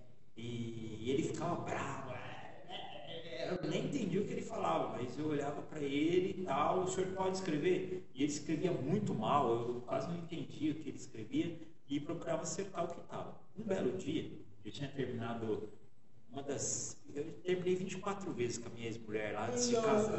Uma das vezes que eu tinha terminado com ela, eu namorava uma outra menina que hoje é até minha paciente, né? A Cristina? E, e nós tínhamos 20 e poucos anos, acho que eu estava com uns 20, 23, 24 anos, uma coisa assim, né? E aí eu estava no cinema com a Cristina, ligou, tocou o telefone, era da casa do Paulo. Aí eu saí do cinema. Tal, tal, tal. Falei, ó, eu vou ter que ir para casa do paciente. Ah, acabou! Que sei o quê, eu não quero mais, porque não dá, esse telefone não para, não que. Sinto muito. Meu chamado. É, sinto muito. Aí fui pra casa do paciente, era de noite, né? E ele tava ruim, né? Tava ruim, tava com dor. Nós fazíamos manutenção, nós tínhamos autonomia de fazer manutenção de, de morfe, tudo para melhorar a dose. Melhoramos, comuniquei a central, falei, ó, tá acontecendo isso amanhã de manhã, eu volto para cá. Né? No outro dia cedo eu voltei para lá. Quando eu voltei no meio do caminho, a mulher dele me ligou. Precisa vir, Roberto, você precisa vir urgente para cá, o Paulo não para de chorar. Né? Era 8 horas da manhã. Saí da reunião, falei, ó, eu tô indo urgente, esse paciente, o carnal dele tá caindo muito, né? Já tava batendo nos 50 para baixo e, e acho que a coisa vai avançar muito rápido, né? E é muito doloroso, é fétido, né? Provoca lesões E é uma região muito cervical, difícil, né? é, o dor é muito forte e tudo? Então ele, é um, também é um tipo de câncer que ele afasta as pessoas, né? É, e entra no contexto da espiritualidade, que nós precisamos é, desenhar essa situação. Bom, enfim, eu cheguei. Quando eu cheguei, ele veio na porta. Eu falei. Nossa. E ele chorava, chorava, chorava, chorava. E aí ele começou a chorar. Eu já não entendia quando estava mais ou menos bom. Entendeu? Aí que essa história, então, meu amigo, aí sempre chora, né? Ele pegou e veio comigo. Aí ele pegou, levou, e aí tinha uma imagem na casa de Nossa Senhora Aparecida. né? E aí ele apontava.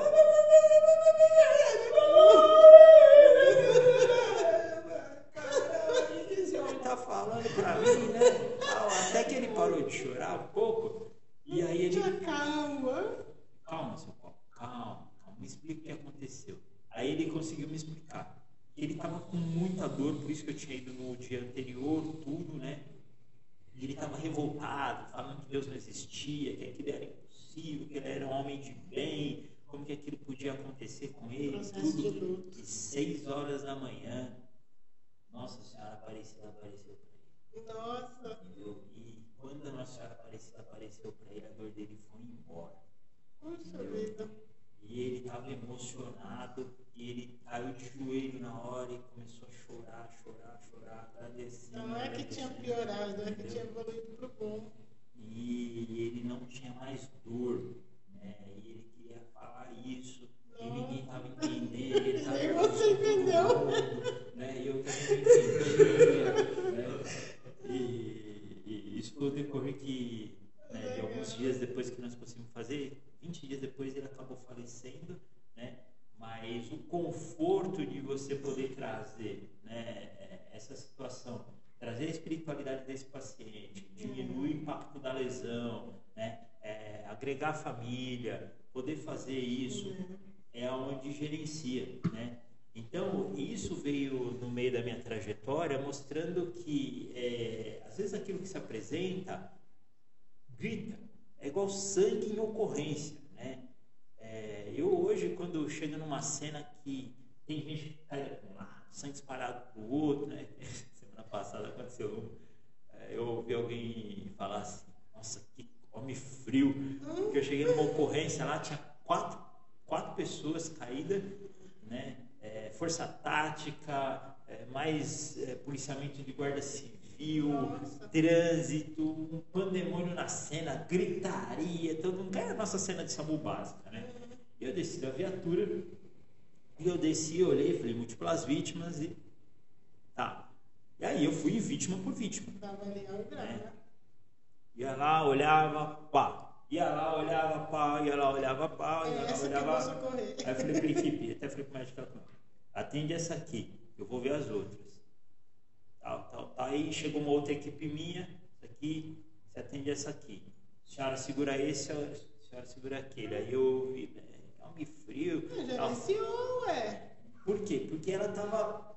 O pessoal tava gritando que tinha muito sangue. Mas o cara que tinha mais sangue era o que tava que tava melhor. menos perigoso. Eu lembro da, daquela bendita foto do carro da prova. Que cenário você tá Viu? vendo, Aprendi, Maria? viu? Aprendi naquele tempo. Por isso que eu falei, avaliou, vai ver o mais grave. Maria. Porque, né? Olhando assim, eu já sei que vai, né? É, exatamente. E é isso. E aí essa tranquilidade as pessoas não entendem, né? Porque Não. é isso que faz de ser um profissional diferenciado. É saber chegar no meio ao pânico e Exato. tal. Gerenciar. Às vezes, isso que você está falando é muito engraçado, porque a gente transfere um pouco isso para o nosso cuidador aqui no curso, né? Que a gente tem um curso de cuidador.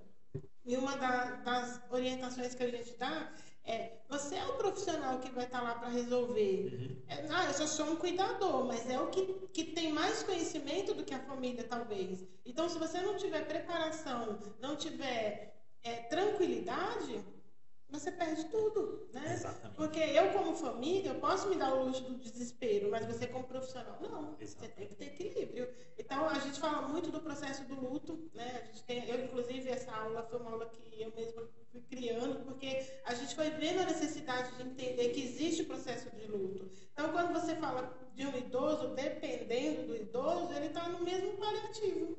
É, já está para lá, mais para lá do que para cá. Então, o cuidador ele tem esse, esse poder de, de se aproximar, de acolher, de ajudar, de trazer essa pessoa para um sentido de que vale a pena viver. Porque a gente pega idoso que está na decisão de morte e não tem negócio, tipo, eu quero morrer porque a vida que eu tô não dá. Desse jeito que eu tô, não dá, entendeu? Então, o, o curso, a- a- o curso. A aula do do processo de luto é para isso, para entender que eu estou lidando com alguém que está com uma deficiência, que está desejando a morte.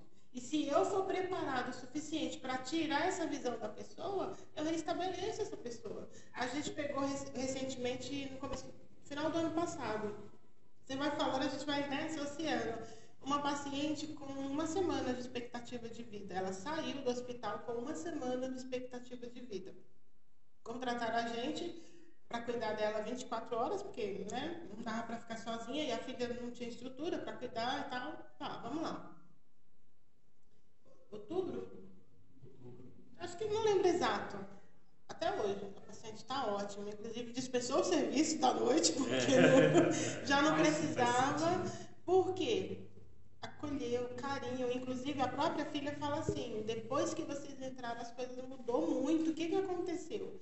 E aí houve questões familiares que, teve, que a cuidadora meio que intermediou e foi resolvido. Então, você vê que muita coisa disso realmente interfere no, no cuidado, no tratamento. E a paciente está bem, viu? Mas é aquilo que o professor está falando. É, diagnóstico importante da doença é, cardíaca. É. Então vamos lá, vamos atender esse caso que a Maria está falando. Mas em volta da doença cardíaca, o que, que dá para fazer? O que, que dá para acolher? O que, que dá para melhorar? E foi Foi isso. o que a gente conseguiu. E a Sem doença querer, ficou foi secundária. assim, né? É. Não ficou primária para o nosso atendimento geral, né, Maria? Tinha, tem- tinha outras deficiências maiores do que a da doença cardíaca, por exemplo. Inclusive, então- isso é um caso interessante porque é, quando e hoje quando eu olho o paciente, né, quando nós falamos de processo holístico, é bonito ver isso na faculdade. Mas eu, eu confesso, todas as faculdades que eu entrei, eu sempre falava para os coordenadores: deixa eu tocar o ambulatório. Eu quero ensinar esses enfermeiros a serem enfermeiro de ambulatório, enfermeiro clínico. Não, não pode. Por quê? Eu não quero nem cobrar. Porque, de verdade, qualquer faculdade que eu entrei e que eu vou dar aula, o meu tempo é mais caro do que que eles me pagam. Entendeu? Eu não estou ali por causa do dinheiro. Eu estou ali porque quando eu estou na frente do, do- daqueles profissionais, né, e quando nós estamos falando isso, nós estamos abrindo possibilidade das pessoas pensarem diferente e abrir e fazer, por exemplo, isso que vocês fazem. Né? E aí quando o paciente chega e ele fala, né, ou, ou traz uma situação como essa, o que tem aqui no coração? Aqui dentro do coração tem uma condição emocional relacionada à sua própria família. Entendeu? Primeira coisa, né? Então, o, o abortamento da vida, isso pode acontecer sim, porque ela não consegue mais lidar. Existe um negócio que é assim, processo de luto. Como se dá o processo de luto quando nós falamos, chama-se medicina germânica, né, que é uma das coisas que eu aplico dentro do, do meu tratamento. É, como se dá o processo de luto dentro das pessoas quando elas vão aceitar ou não aceitar uma determinada situação aguda e inesperada. Ela tem seis meses para resolver. Se ela não resolver e não encarar aquele luto com seis meses, aquilo sai do consciente e vem para o inconsciente, que domina 90% das nossas ações. E o inconsciente ele passa a ativar nossas ações. Vocês devem se lembrar da lei de, da aula de cardiologia, da interpretação do elétrico, né? Do lobo mal. Pessoal, é o seguinte, vamos pensar no lobo mal, né? Ó, oh, porque olhos tão grandes. O que está acontecendo quando o meu paciente apresenta para mim taquicardia, midríase, né, é, boca seca e elevação da pressão? Ele está sob efeito do sistema nervoso simpático. Né? Então, ele está simpático tônico. Não dá para viver simpático tônico. Simpático tônico, a pressão está muito elevada, a frequência cardíaca está muito elevada, os processos estão alterados, todo efeito luta e fuga, o gasto energético do corpo é muito grande, o cara vai morrer. Simpático tônico. Entendeu? Mas eu posso ativar o parasimpático. E quando eu entendo essa situação, né? como muitas vezes os cuidadores e as pessoas não entendem muito, né? como que se faz isso. Mas você sabe que o processo de luto daquela família se rompeu em algum lugar e essa família não consegue mais comunicar. Você coloca um cuidador ali no meio, coloca uma empresa no meio, você coloca um enfermeiro que entende de gente no meio. Uhum. E aí você começa a tratar aquelas, porque isso é lesão. Que as pessoas não entendem quando chega lá, ambulatório de feridas, mas você faz regenerativa. É que regeneração é muito mais do que uma ferida na perna. São feridas emocionais, são feridas que elas podem estar em qualquer lugar do corpo. Se sair um fio de cabelo, tem uma ferida. Se teve uma morte súbita, que nem na época do, do alto Covid, né? Tivemos muita morte súbita, tem uma ferida emocional. Nós tratamos tudo isso. Nossa, entendeu? que bacana. Então, nessa, é, nessa medicina interativa, regenera, terapia regenerativa, não é necessariamente ferida, é, pode ser estado emocional, Sim. algo do tipo. É, eu tenho uma paciente, só para fazer uma adendo, depois volto nesse caso, que ela chegou para mim assim, o filho dela trazia ela na clínica porque ela tinha umas dores, nós fazíamos ozônio. Né? Esse filho que trazia, é, eram quatro filhos, mas esse era o principal cuidador. Ele morreu de Covid. E ela, com 90 anos, não saía de casa. E a família ficou desesperada, tal. ela não aceitou ir no médico. Não, não vou, não vou, não vou. Ô, doutor Roberto. Ah, doutor Roberto, aceitei. Aí veio, aí a família me contou, tal, né? Tá bom, então vem comigo, eu tenho equipamento de terapia biofísica, e nós vamos inverter o simpático tônico dela, vamos inverter o sentimento do luto não processado. Conversei com ela, coloquei no equipamento, segura aqui, vai pensando, o processo é rápido e capturei o luto pela perda do filho e a não aceitação. Inverti a polaridade, preparei um nosódio, um remédio homeopático para ela, feito na hora ali, coloquei. A senhora vai tomar isso aqui. Né? Nós temos um outro laser que é frequência física. Entendeu? E aí eu falei, ó, agora ela vai para terapia laser lá, que é, essa terapia é focada para isso, né? O Neurospa que chama, e o Color Gen são dois equipamentos. Um dos equipamentos eu baixo a frequência mental dela, por quê? Se a pessoa está simpático-tônica, a frequência está alta. É um traçado de eletrocardiograma, na verdade de eletroencefalo.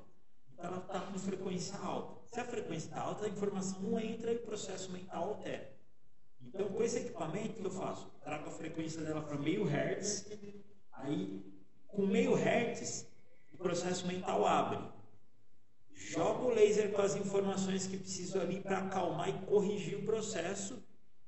E ela fica meia hora ali e a partir daí nós invertemos o processo. Nossa. E assim nós conseguimos regenerar sem a pessoa ficar tomando antidepressivo. E quanto entendeu? tempo você consegue 20 dias. Sério? Na verdade, com menos tempo do que isso. Né? Uma única sessão já muda a pessoa. E faz manutenção? Não, É não eu, eu, deixo ela no frequencial. Inclusive, eu, tô, eu já estou com um vídeo de uma paciente nossa que chegou também num quadro de luto interno também. Primeira aplicação, no outro dia ela chegou maravilhada. Meu Deus do céu, o que, que é isso? É física. Chama-se biofísica. Quer dizer, Entendeu? você reduziu aí 20 anos, a vida toda de medicação num procedimento que. É. E não que não seja necessário, né? sim, né? Quando eu faço na sim. microscopia, nós reconhecemos os pontos de necessidade, mas o que, que ocorre? Chega um momento que o médico fica sem recurso terapêutico. É. Entendeu? Aí ele vai falar, pô, não consigo fazer mais nada. Frustro médico frustra o paciente e o paciente sai sem rumo. Entendeu? Então, o principal ponto do nosso trabalho com terapia biológica, né, que na verdade o grande guarda-chuva de tudo isso que nós fazemos, fazemos chama-se terapia biológica. Só que as pessoas não ouviram falar disso. Então, elas não conhecem. Eu, quando eu não conheço uma coisa, que eu falo, isso não existe. Entendeu? Então, a terapia biológica, ela está diretamente relacionada a processos e pessoas, é individual. Então, eu trago para o microscópio todas as informações e eu olho no microscópio aquilo que está na, na, parte orgânica. Entendeu? Então, o que, que eu falo para o paciente? Qual é o meu papel? Eu sou um leitor biológico. Tem uma ferida? Física. Eu olho, vou lá, coleto a secreção da ferida, põe no microscópio eu olho. Pego uma gota de sangue, põe no microscópio eu olho. Eu cruzo as duas informações e vejo o que está conflitando, ou se está conflitando, o que está predominando, porque existe uma coisa que chama leak gut, intestino vazador. Entendeu? E aí eu vejo, opa, esse intestino está vazando, não está vazando, está vazando macronutriente. O que será que estourou esse intestino? Foi uma frase? Foi um emocional? Foi a morte de alguém? Foi o glúten? É, foi um solvente? Pode que... ser várias causas, né? Exato. Então nós buscamos as causas, aí nós cortamos. Eu libero então com isso a chamada matriz celular. A célula fica mais limpa e o paciente fica melhor. Então, quando o paciente chega num quadro de crise como o que ela chegou, a morte desconectou. Então, trouxe um impacto, um impacto muito grande para o simpático tônico né, o lobo mal pá, soltou adrenalina, que é neurotransmissor. Essa adrenalina entrou de uma forma extremamente intensa e quando isso ocorre, nós chamamos de epigenética. Então, se eu tenho um susto e o susto mexe na minha frequência cardíaca, isso é fator epigenético. Ele acelerou, acelerou um processo que não era para ser acelerado. Entendeu? Ele rompeu uma estrutura que não era para ser rompida. Fez eu dar um soco, mexeu a epigenética, porque ele mexeu liberou adrenalina e fez a coisa acontecer na ponta. Entendeu? Então nós reconhecemos isso, neutralizamos os fatores e o paciente volta no eixo. Entendeu? Isso nós fazemos. Nossa, mas para chegar nesse nível de entendimento. Roberto, só para o pessoal que está acompanhando entender o que seria o ozônio que você trabalha, essa terapia. Ozonioterapia. É, ozonioterapia não é nada novo, é coisa muito antiga. Eu trabalho com ozônio há 12 anos. Mas nós tivemos muito tempo de trabalhar meio quieto. Né? Por quê? Porque ozônio não é para as empresas. Ozônio é para as pessoas. Entendeu? Então, a indústria farmacêutica fica louca pelo ozônio. Né? Por quê? Porque o que se mais vende hoje nas farmácias é antihipertensivo, antitérmico, analgésico. É. Isso é livre de receita. Entendeu? Hoje, você entra numa farmácia, eles te dão um carrinho. Entendeu? O paciente me entrou na farmácia semana passada e falou: Eu não tomo medicação. O cara ficou assustado. Como assim? Já tem 70 anos, não toma medicação? Não. Eu só tomo remédio natural. Remédio é diferente de medicação. Né? Medicação, princípio ativo, e remédio envolve medicação, né? medicação, as medicações mais todos os processos que nós conversamos até agora. Entendeu? E dentro disso tem o ozônio, que é desde 2015, né, existe o, o PIX, né, o programa que é de é, práticas integrativas complementares de saúde, né? que foi o nome que foi dado para tudo isso aí, e dentro desse programa ficou reconhecido o ozônio, né? O COFEM, há muitos anos atrás, fez uma pesquisa, e eu participei dessa pesquisa respondendo, querendo saber quem eram os enfermeiros que faziam ozônio, porque estavam preparando a resolução. Né? Que legal. Eu estava em conversação, e sempre mantive conversação com o COFEM, Corém, através dos colegas, até porque fui, fui vice-presidente de sociedade de emergência, mas só cutucava essas coisas porque eu não estava tocando isso, estava tocando a emergência. Né? E aí, quando foi preparando esse arcabouço, foi trazendo. O que, que é ozônio? Ozônio é uma molécula triatômica de oxigênio. Cara, fiquei na mesma. Oxigênio são duas moléculas, é O2. Então, essa molécula de oxigênio é uma macromolécula. Tá? Nós não podemos trabalhar com grandes quantidades de oxigênio. Quando a população em geral, leigo, fala, ah, o paciente está saturando 90%, 100%, 95%. 95% de 21% de ar ambiente. Porque Ou não é seja, totalmente 100%. Não é Por isso que 100%. doido, Porque o que tem no ar é só 21% de oxigênio, entre outros gases, outras misturas. As pessoas não pensam sobre isso. Não, entendeu? não conhece, né? Não conhecem. E muitos profissionais também não pensam. Tá? Que a saturação é isso, é 95 de 21. Né? E a partir do momento que cai essa concentração, né, significa que outros gases estão tomando domínio e estão abortando o transporte de oxigênio. Porém, oxigênio sim faz mal. Tudo faz mal. Água faz mal? Faz. É só você respirar água, você vai ver como faz mal. Afogar. Entendeu?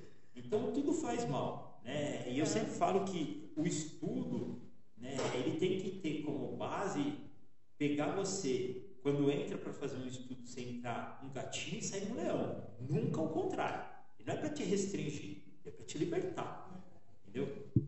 Então, quando você pega o, o, oxigênio, é uma molécula grande que alguns tecidos que estão microesquemiados, essa molécula não entra.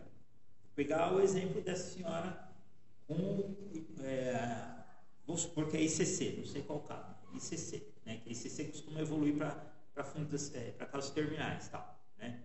Aí você pega essa senhora, a- ela tem hipoperfusão periférica, Sim. ela vai ter dor, Sim. entendeu? Além de tudo, geralmente já está na cultura brasileira o, o médico prescrever para o paciente cardiopata estatinas. Vai aumentar a dor do paciente também. Entendeu?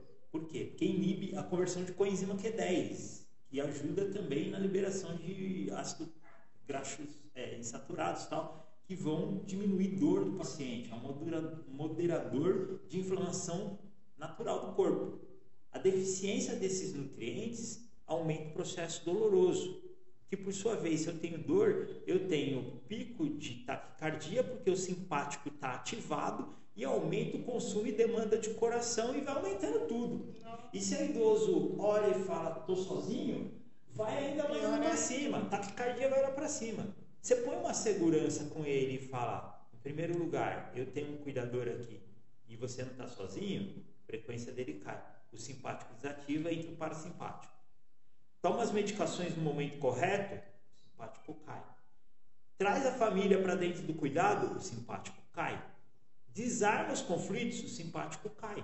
Nossa, que top. Entendeu? E aí você passa a ter liberação de matriz celular mais fácil. Só que às vezes o paciente está polimedicado, ele está encharcado, ele está com uma série de coisas, né? E tem dor em lugares onde não chega a perfusão, porque no meio do tran- transporte dos líquidos, o oxigênio não está conseguindo chegar Porque a molécula é grande. porque a molécula é grande. Então você entra com ozônio, que ele não trabalha como um inibidor de COX, da coenzima oxi- ciclooxigenase. Entendeu? Ele não é isso. Né? Você quando tem o uso, é, tem uma dor disparada com o processo inflamatório, você tem liberação em primeiro lugar de prostaglandina, né? Tem liberação de COX-1, COX-2. E aí as medicações mais punks, assim, mais severas para dor, eles são inibidores de COX-2. Só que você, é só você tirar essa enzima do lugar, você diminui a dor. Só que você inibe. E se passou o pico de atividade, ela volta para o lugar, a dor volta. Entendeu? E o ozônio, o que, que ele vai ser? Ele vai pegar, ele entra na máquina, oxigênio medicinal. Passa por uma tempestade dentro dessa máquina, ela quebra essa molécula biatômica e transforma em molécula triatômica, cria o O3, como se fosse uma nanomolécula de oxigênio, e os lugares que não chega eles passam a receber. Poxa, que legal. E aí o que, que ele faz? Ele chega no lugar que tem ferrugem, né? que tem oxidação. Né? Vamos imaginar, eu uso muito essa figura da ferrugem para os meus pacientes entenderem. Imagine o seguinte, vou pegar o coração como exemplo. O coração é, é o segundo órgão que mais gasta energia. O primeiro órgão que mais gasta energia é o cérebro. Cérebro desse tamanho, com um corpão como o nosso, sozinho, né? cérebro pesado, ele pesa um quilo e meio, e sozinho ele consome 20% de toda a energia do corpo, sozinho, entendeu? Só para manter estado vegetativo. Se ele tiver com estresse, o consumo vai lá para cima. Agora, o músculo cardíaco, ele tem um alto consumo de energia, entendeu? Só que nem sempre ele tem essa energia disponível, porque ele tem que, ó, bater, bater, bater. Chegou comigo na PCR, lascou, porque PCR, o coração último órgão a morrer. Ponto. O cara tem morte cerebral, o coração fica. O rim para, o coração fica. O coração é o último órgão a morrer. E o coração vai morrer depois de tentar a homeostase. Ele aumenta a frequência para compensar, ele abaixa a frequência para compensar, ele regula para compensar, só que é um músculo altamente excitável. Então, se dentro do, do processo muscular né, você tem sódio, potássio, você tem outros é, íons que estão alterando, ao invés de ele bater mais para cá, ele bate mais para lá. Ele fica. Ah, então ele começa a ter arritmia dentro desse processo, que são processos que você consegue até certo ponto controlar e corrigir, mas passa pelo aspecto emocional 100% do tempo. Entendeu? Então, quando você tem as micro lesões, é por isso que eu chamo questão do ambulatório de feridas, né? E essa questão do leak gut, se o intestino estiver vazando para esse paciente, o que, que vai acontecer? O nutriente desse paciente, ele passa para o intestino, macronutriente, uma proteína, uma gordura, uma molécula grande, ele passa para o intestino e a falta de enzima, a falta mesmo de bactérias que façam a quebra desses, desses macronutrientes em micronutrientes, né, faz com que esse pedaço grande vá cair em estruturas que são altamente excitáveis. Diminui a capacidade do órgão. O órgão começa a oxidar, começa a enferrujar. Então, vamos pensar, o coração ele é um cadeado, e eu pego o cadeado hoje, dia 16, coloco em São Paulo. Pego o outro cadeado, coloco na Baixada Santista, né? coloco numa área litorânea, dia 16. Dali 30 dias eu vou ver. Os dois cadeados novos. Função do cadeado, fechar. Dali 30 dias, o cadeado daqui de cima, de uma capital, ele está do mesmo jeito. Dali 30 dias na cidade litorânea ele está cheio de ferrugem. Os dois são cadeados? São. Os dois têm como função fechar? Tem. Qual que vai ser mais fácil abrir? Da cidade capital ou do litorânea? Capital. Litorânea está enferrujado. Entendeu? Por quê? O está oxidado. Isso é o chamado, o chamado oxidação. Muitas vezes chamado estresse oxidativo. Então, aquele órgão passa a não responder. Entendeu? O, o ozônio, ele é oxidante. Ele faz essa ferrugem acontecer. Só que a capacidade de oxidação está diretamente ligada à dose que nós utilizamos para ter como resposta. Por isso que assim, o ozônio é bom, o ozônio é fantástico. Mas na dosagem correta. Na dosagem correta. Comecei a fazer Porque mestrado. Você pode causar um prejuízo maior, né? Maior para o paciente. Entendi. Por isso que o uso indiscriminado, como eu tenho visto muitas vezes, ah, mas ozônio, eu sei o que, ozônio terapêutico. Calma, gente, não é, é muito assim. Tudo bem, eu sei que eu tenho uma ferramenta que poucos têm, que é a microscopia de campo escuro, né, a técnica europeia e tal, onde eu olho para o meu paciente, eu ponho no microscópio e eu tomo uma decisão baseada ali. Mas eu trabalhei muitos anos a sério. Trabalhei no sintoma, mas trabalhava direcionado com dose e sintoma. Tem máquina, você compra uma máquina de ozônio por 500 reais no Mercado Livre, uma chinesa aí, tá, mas ela tira do ar. Ela não dá titularidade de dose. Entendeu? E se não dá titularidade de dose, que eu já fiz isso lá atrás, antes da Sala dos Milagres. Quando em 2000 eu montei minha clínica. Trabalhei com ozônio sem titularidade de dose. E aí o resultado óbvio que não vai ser aquele que você espera. Porque, porque não está preciso, né? Entendeu? Legal. Eu, eu, li algo sobre você pode ter desbiose e não ter ideia disso. Que que é isso? Meu Deus. Que palavrão é esse? É esse, é esse palavrão da desbiose. Desbiose, achei interessante. Eu falei, é. nossa, eu vou perguntar o que, que é isso aqui. A desbiose é a alteração de permeabilidade de tecido. Esse é o conceito. Alteração de permeabilidade de tecido. Nosso corpo, ele é uma peneira. Uma peneira fechada, né? Ele não é lacrado. Então, nós podemos ter desbiose em todas as áreas, em todos os órgãos. O mais comum, né, mais comum que eu digo porque em 2007 é, isso ficou catalogado, ca- caracterizado, mas ainda vai levar uns 30 anos para o pessoal poder se adaptar. O mais comum é a desbiose de intestino, que faz isso que eu falei, né? Vazamento de macronutriente que acaba parando no sangue. Então eu sei que às vezes eu posto um sangue lá, uma microscopia no, no meu Instagram, né? E eu nossa, tá lindo esse negócio, nossa, tá feio esse negócio. Eu tento explicar, mas eu sei que o pessoal não tá entendendo luvas. Que, que é, é esse negócio que tá aí? Porque nós aprendemos que o sangue é estéreo. Mentira, né? O sangue não é estéreo. O sangue é modulado, né? Você tem fungo, às vezes você tem bactérias. Aí o profissional tigrão vai falar assim, não tem, porque se tiver vai fazer sepsis. Não vai fazer sepsis, Soraya. É, Soraya. É, não vai, para, desce desse ônibus. Entendeu? Outro dia nós contamos a história da Soraya. né? Soraya. Para, Soraya, não vai. não Poucos vai vão- fazer vão saber disso. Entendeu? Vai fazer regulação. O corpo faz. Ele pode sim entrar em um quadro séptico se você pegar uma relação. O que, que acontece no nosso corpo, falar especificamente de intestino? Intestino é o nosso segundo cérebro, vamos dizer até que é o primeiro. Tá? Existe uma conexão, um eixo estrutural intestino-cérebro. Em geral, quando falamos de quadro de disbiose, né, nutrição funcional, quando nós vamos fazer curso, eu e minha mulher, geralmente só temos nós dois enfermeiros. Né? Alguns médicos, tal, e geralmente eu e ela só de enfermeiro nesses cursos que nós fazemos aprimoramento e especialização. né? Por quê? Porque o pessoal pouco ouviu falar. Né? E o comando está tudo ali. Mesmo eu que, como especialista em tratamento de feridas, antes de dar uma atenção muito forte, falava, ah, a nutrição interfere, mas não é tanto assim. Sim. Não, é fundamental. É fundamental. Ele é o ponto de partida. Né? Então, que nem eu falo, eu não faço prescrição dietética. Quem faz é o nutricionista. Eu faço nutrição funcional.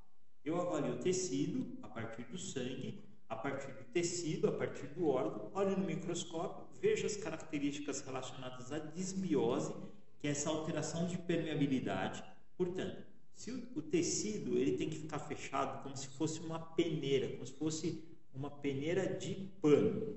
Quando o quadro de desbiose está acontecendo, o tecido abre.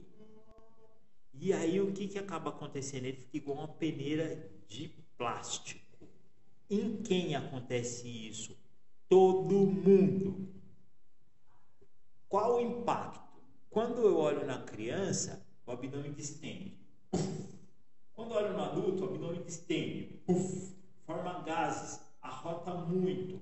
Né? Tem perda de cabelo, unha rachada, sono irregular, né? toma café o dia inteiro, toma um litro de café. São características que mostram que o sistema de regulação do cara foi pro vinagre. Ah, tomo café e durmo. Eu tomo energético e durmo. Eu tomo energético o dia inteiro. Entendeu? Tá estourado o sistema. Né? É, dores articulares, dores em todo o corpo. Pesquisa doença aqui, doença lá e não acha. Né? Então, mas o principal é a fermentação que acaba acontecendo, né? A agitação psicomotora, idosos com Alzheimer. Idoso com Alzheimer demenciado é idoso desbiótico, né? É, transtorno de déficit de atenção, né? Eu vou só ressaltar que é, é, eu cheguei nisso por conta da minha filha mais velha, Carol, a minha oncinha 1. Né? A minha oncinha 1, ela tem retardo mental moderado, ela tem 19 anos. Né? E aí, estudando tudo que tinha acontecido com ela, o que foi, o que não foi, faz exame daqui, exame de lá, nenhum exame dava nada. Né? Fiquei 10 anos pesquisando até que eu encontrei. Eu encontrei um artigo falando que 64% das mulheres não convertem ácido fólico. Eu falei, what? Por isso que tem a, a- administração durante a gestação. Pior. Administra subdose. Os médicos fazem subdose. Faz 5 miligramas de ácido fólico numa paciente que não faz a metilação, que chama. O fígado não transforma esse ácido fólico em metilfolato. E como ele não transforma, mais da metade desse ácido fólico oferecido vai embora. E aí o que, que acaba acontecendo? Alterações na formação. Principalmente Nossa. no primeiro trimestre, quando está formando folículo. Olha que interessante. E aí fica o que aconteceu com a minha menina.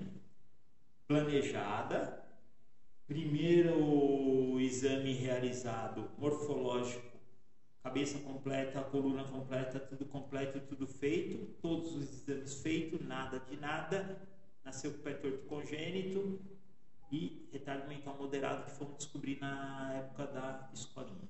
A mãe dela observou e tal, e aí... Mas aparentemente começou a ver. não demonstrava nada. Nada, até hoje. É Nossa. até mais difícil, porque você olha para ela você É. não percebe. Então, até hoje, ela ainda não está totalmente alfa- alfabetizada, ela faz diversas terapias, tudo e tal, e eu procuro corrigir tudo que eu posso. Entendeu? Por quê? Porque quando você tem uma situação como essa, né, vou fazer um número hipotético e uma conta redonda. Lá na gestação, e aí nós interagimos com medicina de Gerson, ou nova medicina germânica, é, o termo correto. É, no primeiro trimestre de formação é muito importante porque as primeiras semanas elas são formadoras de folículos, elas fecham estruturas. Mas para fechar a estrutura cerebral que vai na terceira semana de gestação, você tem que ter uma quantidade X de ácido fólico, metilfolato, na verdade. Tá? Então, fazer número redondo. Então, vamos supor que você tem lá ter 100 para fechar. Com 100 ele fecha.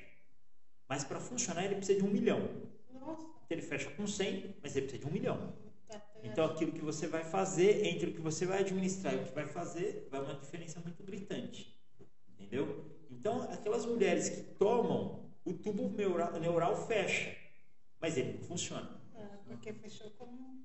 Fechou com o mínimo. É. Foi o que aconteceu com a minha menina. Puxa. Entendeu? Por quê?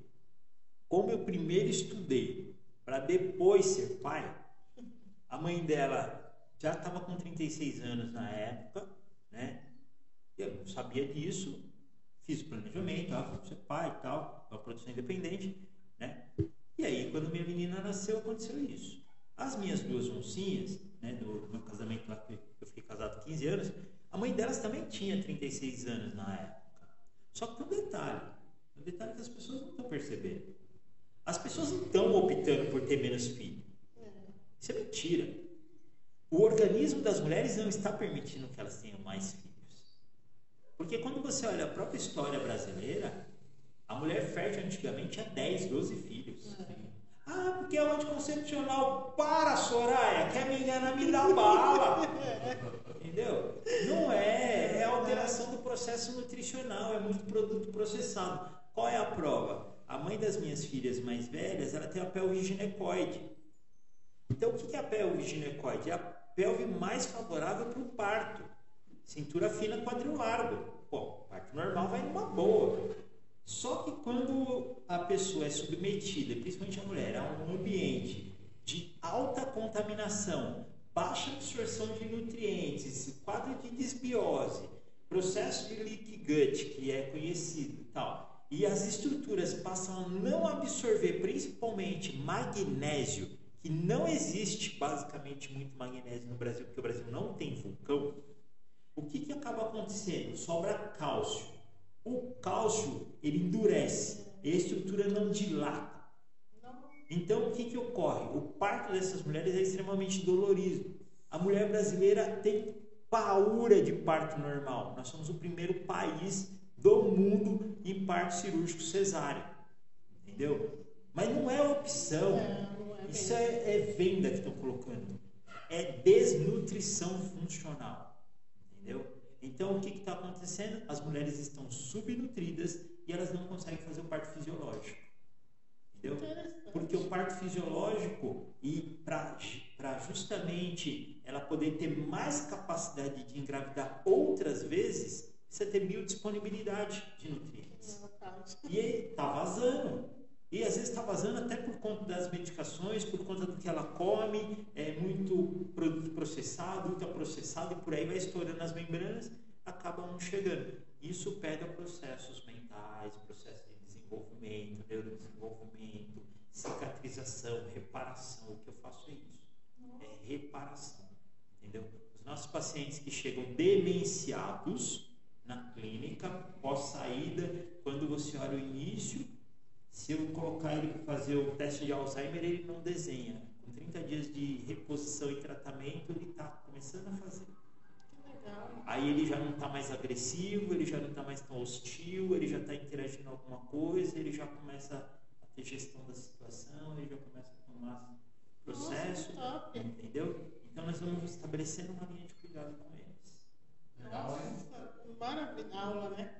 Tem uma, uma pessoa, Elizabeth Santos, falou, ela fala o seguinte, ó, já fiz três cirurgias no intestino e hoje sofro por dor crônica.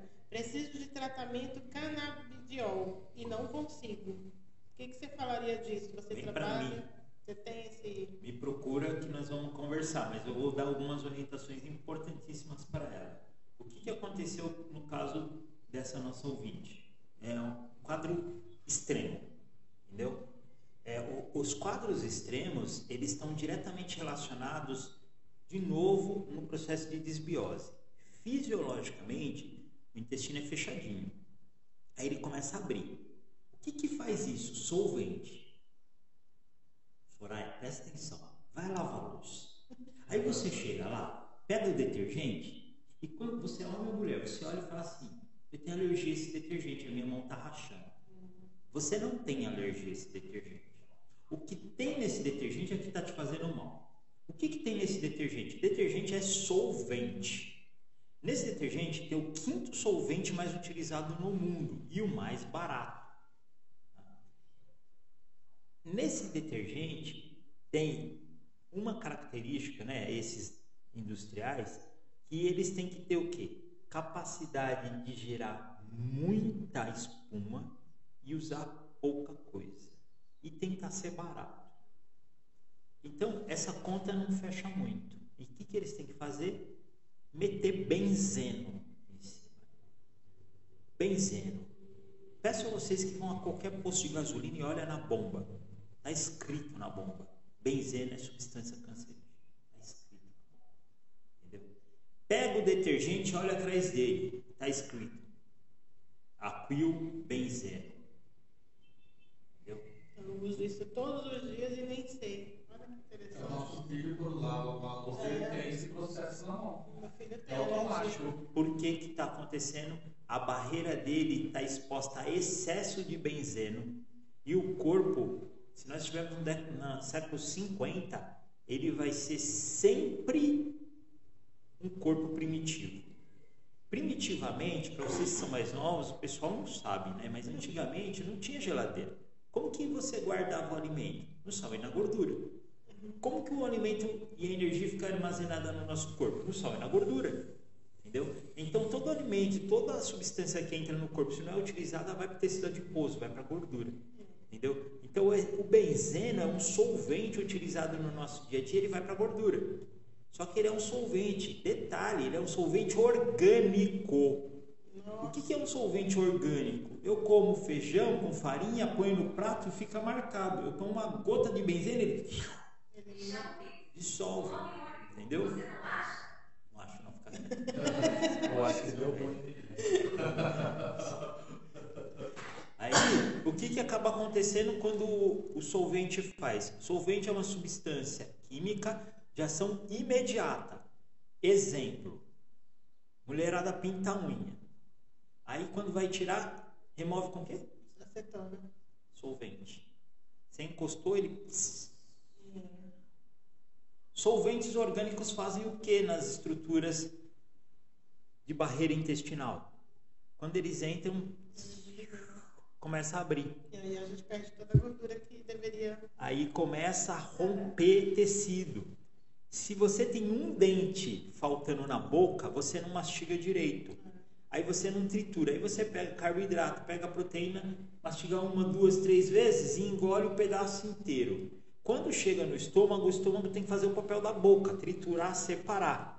Aí ele não consegue fazer o quê? O papel dele que é pegar aquilo lá já pré-digerido e dissolver e fazer virar um quimo para ir para frente no processo digestório. Tá? Passar pelo fígado, passa por ação de enzima hepática, por ação de enzima de, de bílis, de pâncreas tal. Ele não consegue fazer, porque ele está um, uma Tá um nutriente é, molécula grande. Aí quando ele chega lá, o que ele vai fazer? Ele vai parar no intestino delgado, intestino fino.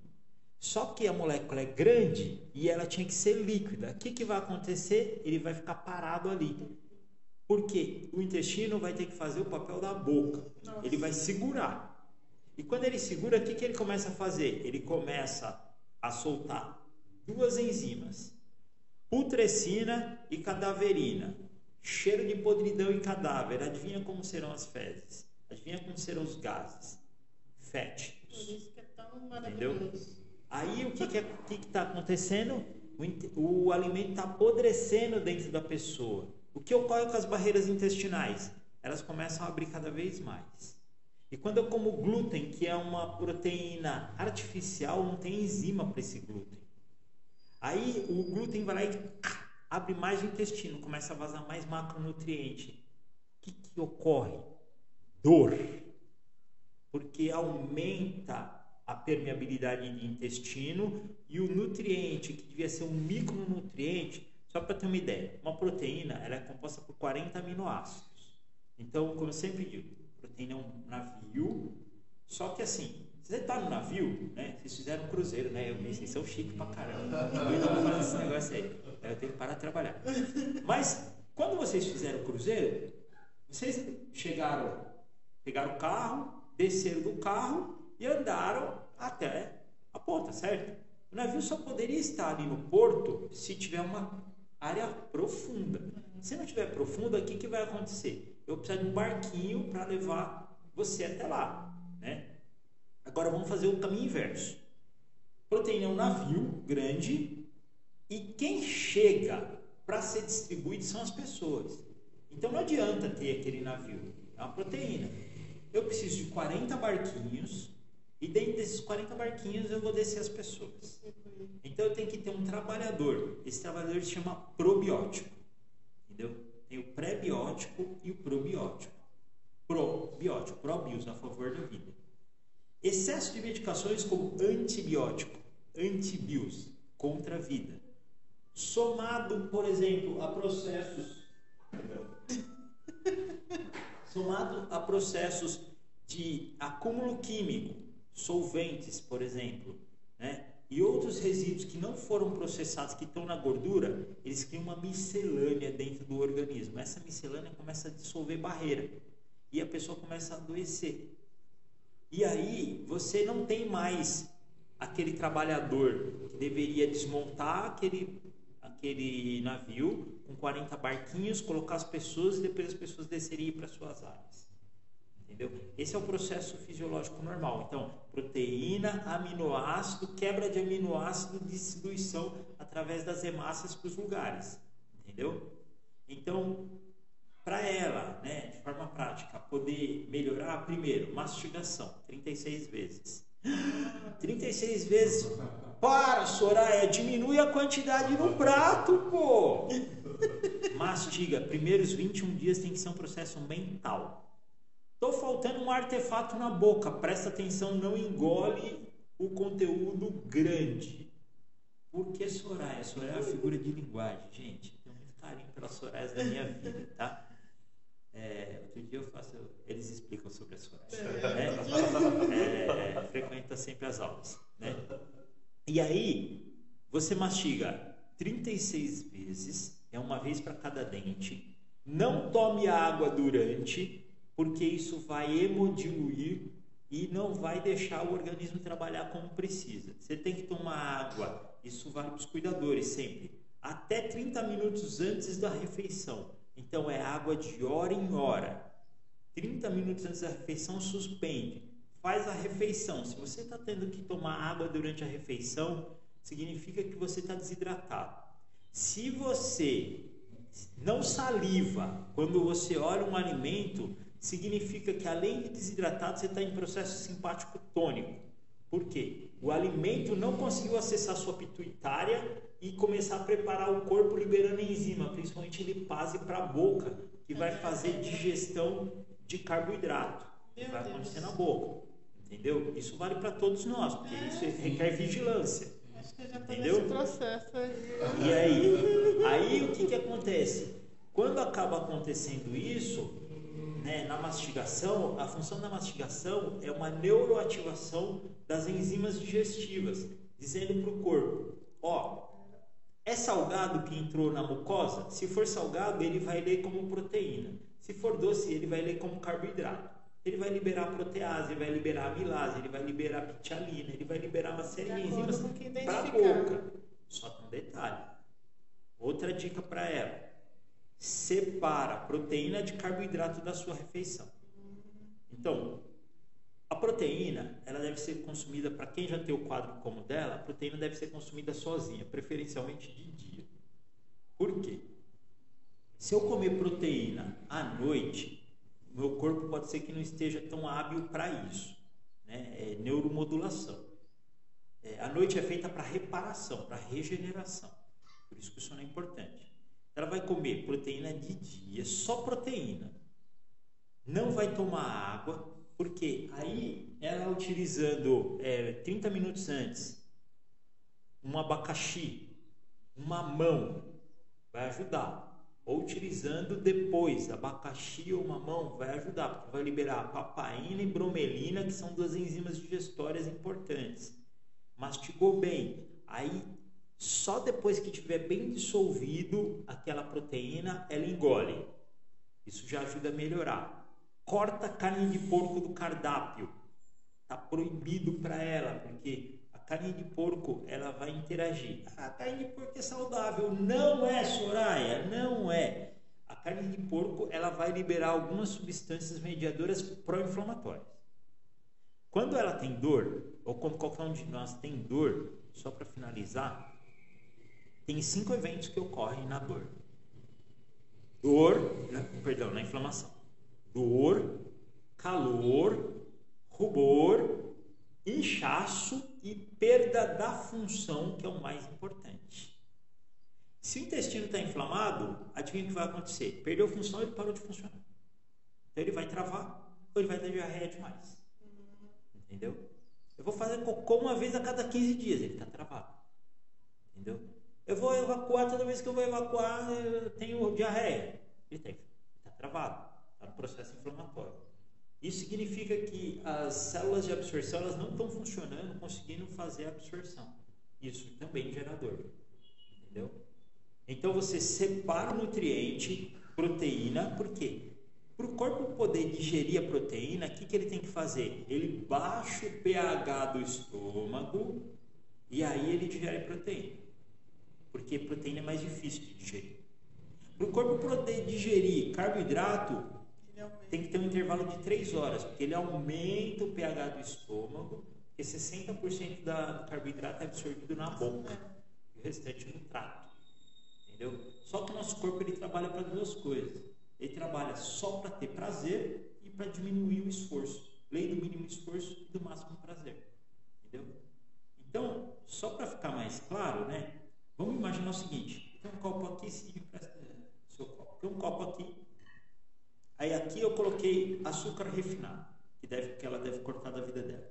Coloquei açúcar refinado. E aqui eu coloquei mel e o copo com água gelada. Mexi, mexi. Depois que eu terminar de mexer, aqui eu não vejo o açúcar. O que, que vai acontecer com o mel? Vai ser misturado com a água. Vai misturar, mas ele vai ficar mais condensado, vai lá para o fundo. Por quê? Porque mel é proteína animal. E o açúcar é um carboidrato. Então isso aqui é só para poder ver como às vezes na mesma condição carboidrato e proteína têm comportamentos diferentes. Então é mais fácil para o corpo absorver carboidrato do que a proteína. Quando esses dois entram juntos e entra, se eu comer um pão com ovo, vai entrar. O que, que vai acontecer? Vai dar conflito no corpo. O que, que ele vai fazer? Ele vai subir o pH para absorver o carboidrato, que ele gasta menos energia, e ele vai segurar a proteína o máximo que ele conseguir. A sobra dessa proteína vai ficar. Às vezes ela vai começar a lembrar dessa proteína. Vai começar a voltar o tal do refluxo. Entendeu?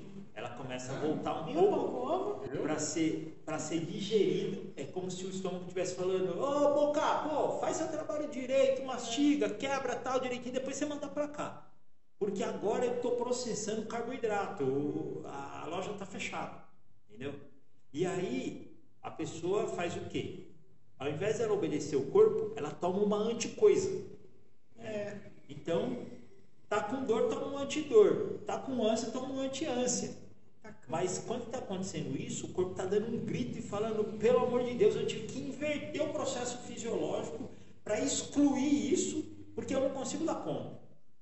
Porque você vê, o pessoal da duplo mortal carpado, triple twist, não sei das quantas, e o povo não está vomitando. Entendeu? Porque o fluxo anatômico, é, o fisiológico, é em sentido único.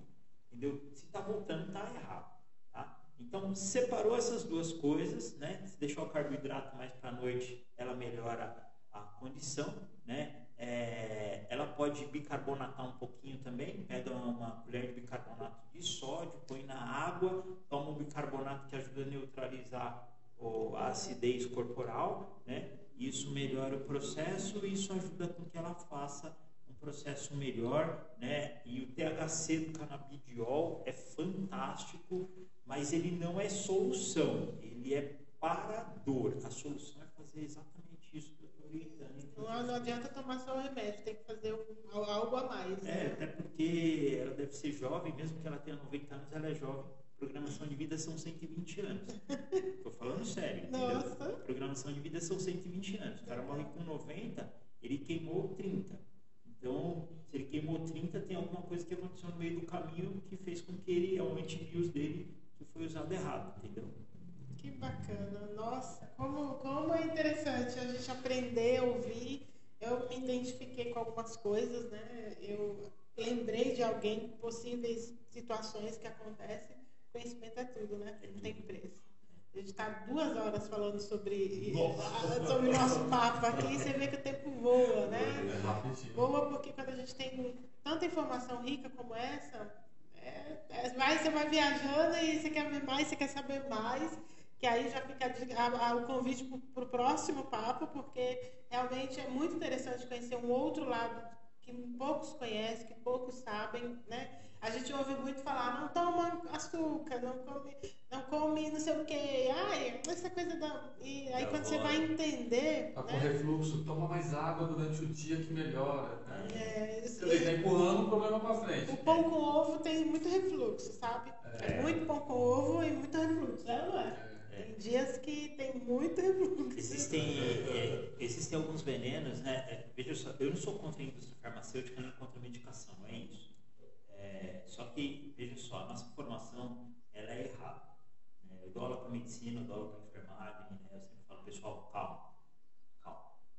É, nosso processo como profissionais de saúde é olhar as pessoas, olhar a matriz celular. Ah, não tem como olhar? Examina. Se o paciente edemaciado, a matriz celular dele está estourada. Entendeu? Então, tudo que vai se fazer naquele paciente, o processo vai ser mais lento. Então, menos é mais. E aí precisa se compensar, porque senão ele vai precisar de mais para compensar. Sim. A homeostase do paciente foi embora. Né? Eu, basicamente, eu trabalho com disciplina básica, primeiro e segundo ano de faculdade, que nós usamos muito. Né? Fisiopatologia, bioquímica, é muita bioquímica né? Eu trabalho, muita bioquímica, muita biologia. Né? Então, o corpo ele reverte, o corpo tem capacidade de autocura. Né? O que eu faço é restabelecer essa capacidade de autocura.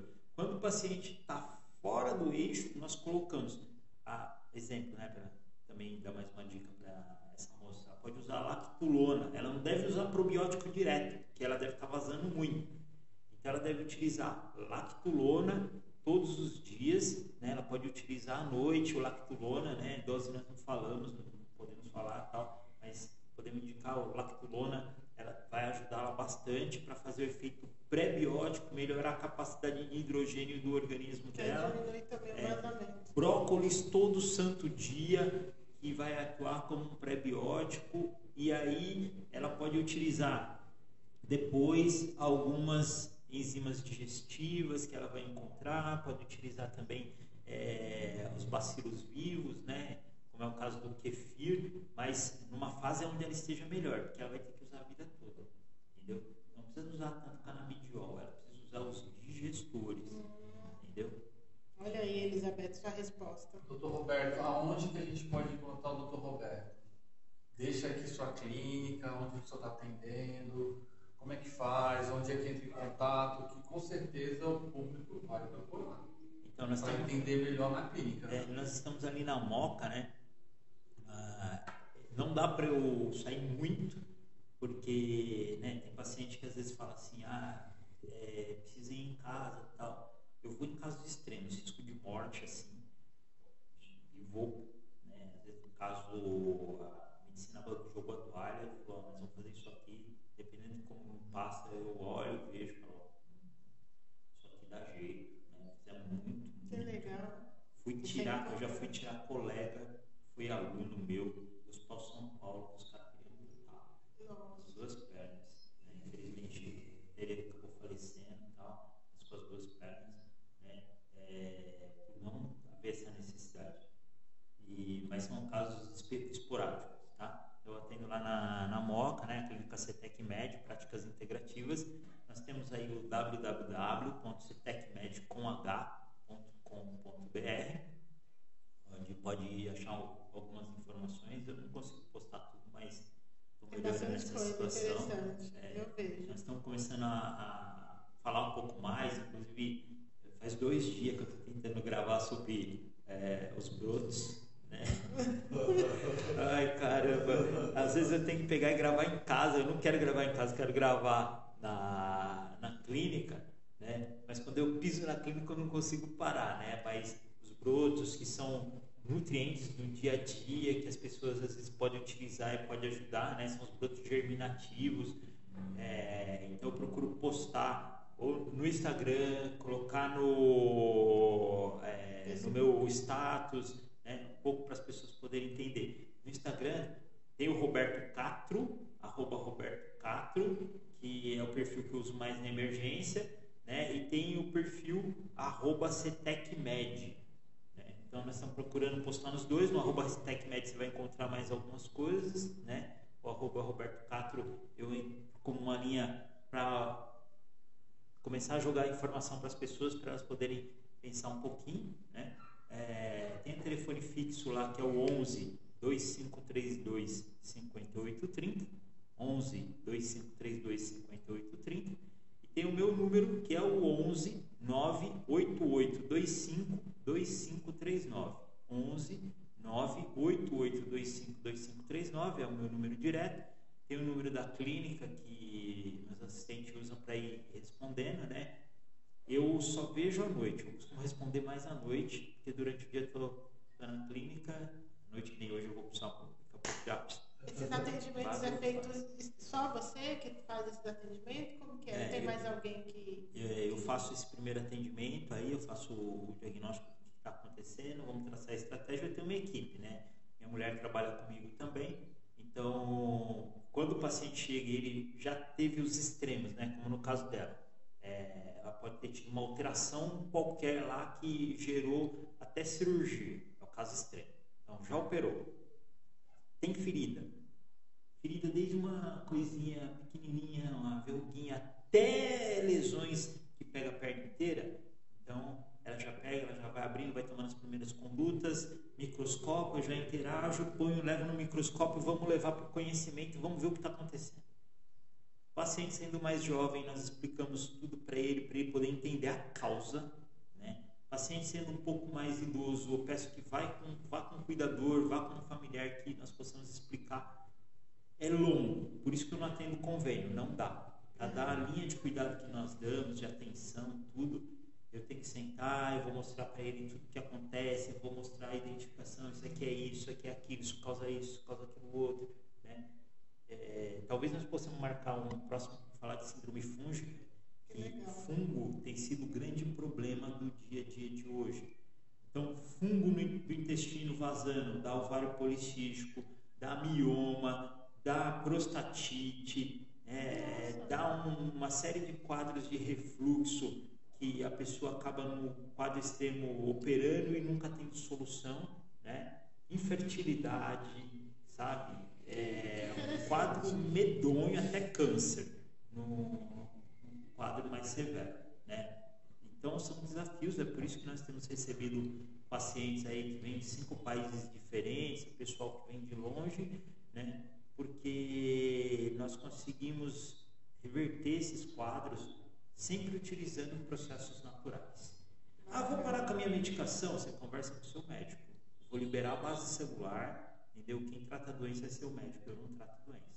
O paciente vem para mim, estou com câncer, estou com dor, nós vamos resolver, nós vamos ajudar, nós conseguimos melhorar o processo, né? E aí. E você consegue trabalhar isso com o paciente continuando com a medicação e você fazendo a sua terapia é, integrativa? É, não tem uma interferência? Não tem uma. Porque eu estou usando uma droga, né? Que querendo ou não vai dar um outro efeito no meu organismo que talvez não seja condizente com, com o tratamento, né? E dá para fazer as duas coisas? Como que fica isso? Legal, muito legal sua pergunta. A interação é ponto-chave, é. né? Porque o que, que acontece? É, medicação e comida, elas podem se interferir uma na outra. Sim. Né?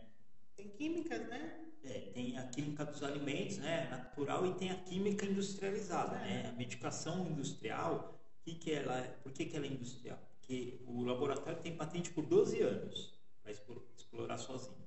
Ele investe milhões na pesquisa. Ele não vai querer que eu te explore. Só que ele não pode colocar nada que é da natureza, o laboratório pode colocar patente.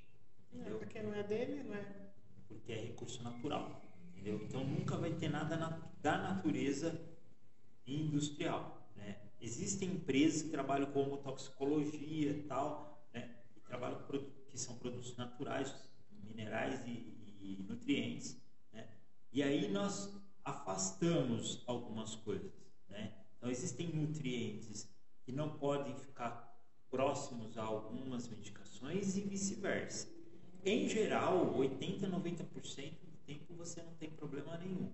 Né? Mas nós vamos orientando, ó, isso aqui você não come com isso, aqui você. Que legal. Nossa, então é bem, bem denso, né? É uma terapia bem completa. Bem bacana. Legal, eu estou ansiosa para conhecer lá, né? Já recebemos o convite. Convocação, né? Convite, é, desculpa aí. Convite já passou. É verdade, o convite já era, né? Verdade, bacana. Alberto, olha, muito bom mesmo. Quanta coisa legal. Você vai falando e eu vou só viajando, porque eu gosto de, de aprender sobre isso, né? De, de, entender sobre isso. E, e olha, vamos marcar outro. Vamos marcar outro sim, porque tem muita coisa pra gente aprender, com certeza. Na próxima, traz aquele que eu vi que você gravou. É Desodorante natural. Desodorante natural. É. Desodorante natural. É. é. Você explica quais são os malefícios da química, que quando não é natural. É, o negócio é pânico. Tem desodorante natural? Tem. O natural é, nosso, né? Que não é nada bom, né? É, leite de magnésio. Na verdade, o que, que acontece? Existem algumas coisas muito ruins, né? Quando a pessoa não soa, o sistema de drenagem dela, o antitóxico dela, não está funcionando direito, entendeu? Então, por que, que serve o suor? Para eliminar toxinas. Então, quando tem um excesso, é muita toxina que está tá produzindo e o odor, na verdade, ele é, é, decorrente das bactérias. É o ácido graxo volátil que faz com que o odor ocorra. Entendeu? Então, é, o processo de desbiose axilar faz com que ocorra isso. E essa desbiose pode acontecer também por conta de um desodorante, como de alumínio e metais pesados que tem lá. Nossa. Entendeu? E quando vem com a química industrializada. Aí isso vai para dentro da, do organismo, por quê? Quando nós falamos de mucosa, é assim: a mucosa é o segundo órgão mais longo do organismo. Primeiro é a pele, entendeu? Nós temos praticamente ou quase mais mucosa do que pele, para ser bem franco. A mucosa é igual fazer na veia. Então, fez aqui, ele vai diretamente na veia. Ele entra puro, entendeu? Só que isso é, tem efeitos devastadores no corpo ao longo prazo, porque volta naquilo, que não foi processado é acumulado. E o que é acumulado vai para o tecido adiposo, que é usado como estoque. Quando o corpo precisa, ele vai no estoque, pega e põe, na, põe em circulação. Dependendo de onde ele chegar, ele altera o processo. Entendeu? Então, e aí tem o natural, que na, na próxima, o pessoal tiver o pessoal ansioso aí, próxima na nós próxima, conversamos é, sobre coisas naturais aí que podem ajudar. né? Legal. Eu vou Muito bom. só falar da fralda, porque senão eu vou cobrar a fralda, não falou da fralda. É. A fralda é um veneno, gente. Só pra matar, assim, dermatite é desbiose. Dermatite é desbiose de intestino e desbiose de pele. Não é fácil combater, mas a fralda deixa a pele muito quente. Quando o cuidador fala, tá abafado, tem que respirar. É porque a troca gasosa ficou prejudicada porque o poro já está entupido por toxina. Entendeu?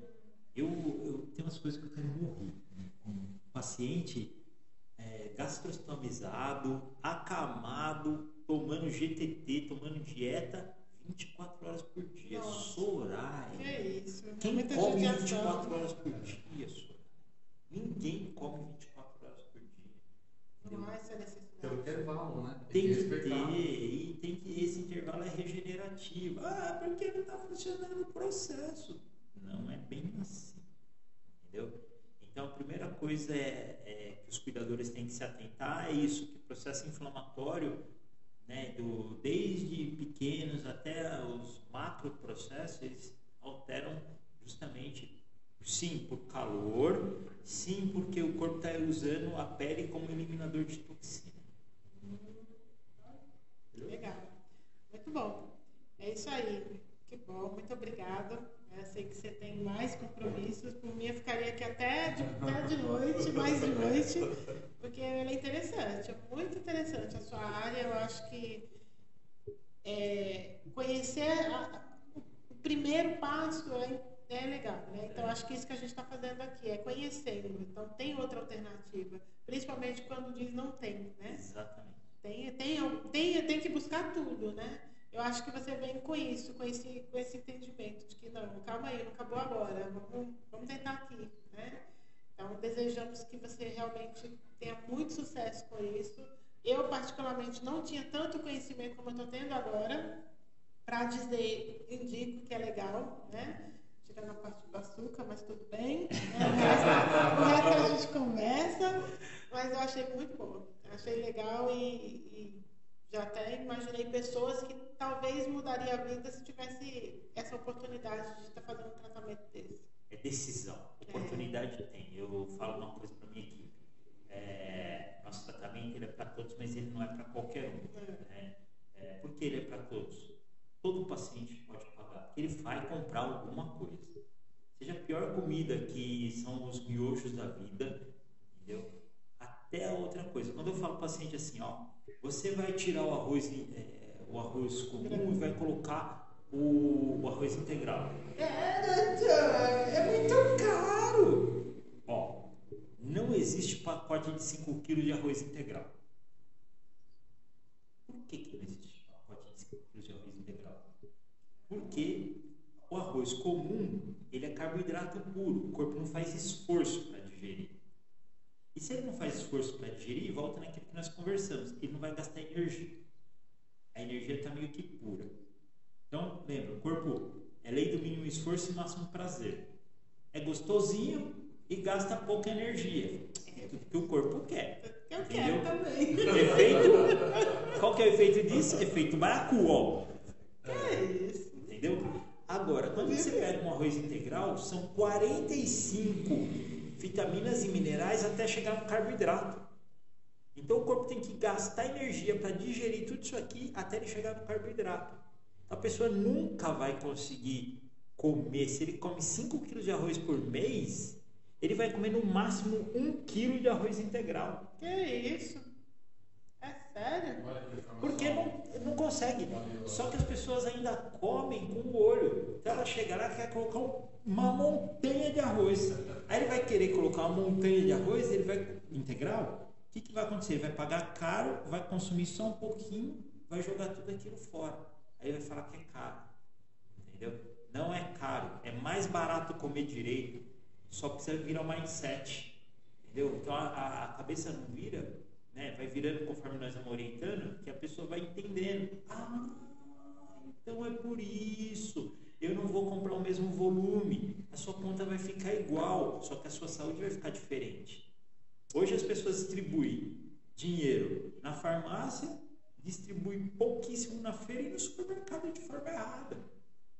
Se a minha mãe estiver ouvindo isso, ela vai dizer, viu do arroz integral?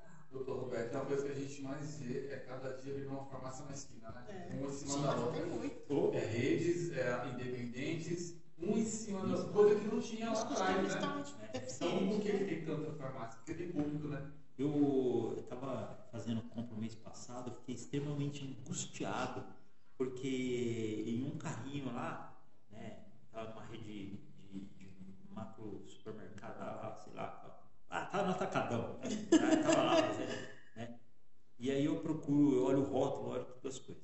E aí, tô lá, olhei uma criança num carrinho lotado de produto químico, lotado inseticida, solventes tal, e ela brincando justo com um solvente, aquele que tem nome de revista. Aí brincando lá tal. Eu olhei e falei, meu Deus, isso é um solvente venenoso, perigosíssimo. Olhei pro lado, o pai panguando. Olhei pro outro, a mãe com duas crianças. Já nos no biscoito com chocolate. Ai, Jesus. Jesus amado. Aí eu me cocei, aí minha mulher olhou e falou, é, tá incomodando, né? É, tá difícil. Aí olhei, olhei, aí liguei para minhas filhas. Blá. sei. Não, eu vou lá. Senhora, eu não tenho nada a ver. Mas é o seguinte, eu sou enfermeiro do SAMU e sua filha está sob risco. Olha ali, ó. Está no meio de um monte de produto químico, isso dá intoxicação, não pode ser assim e tal, né? Nós recebemos sempre assim e tal.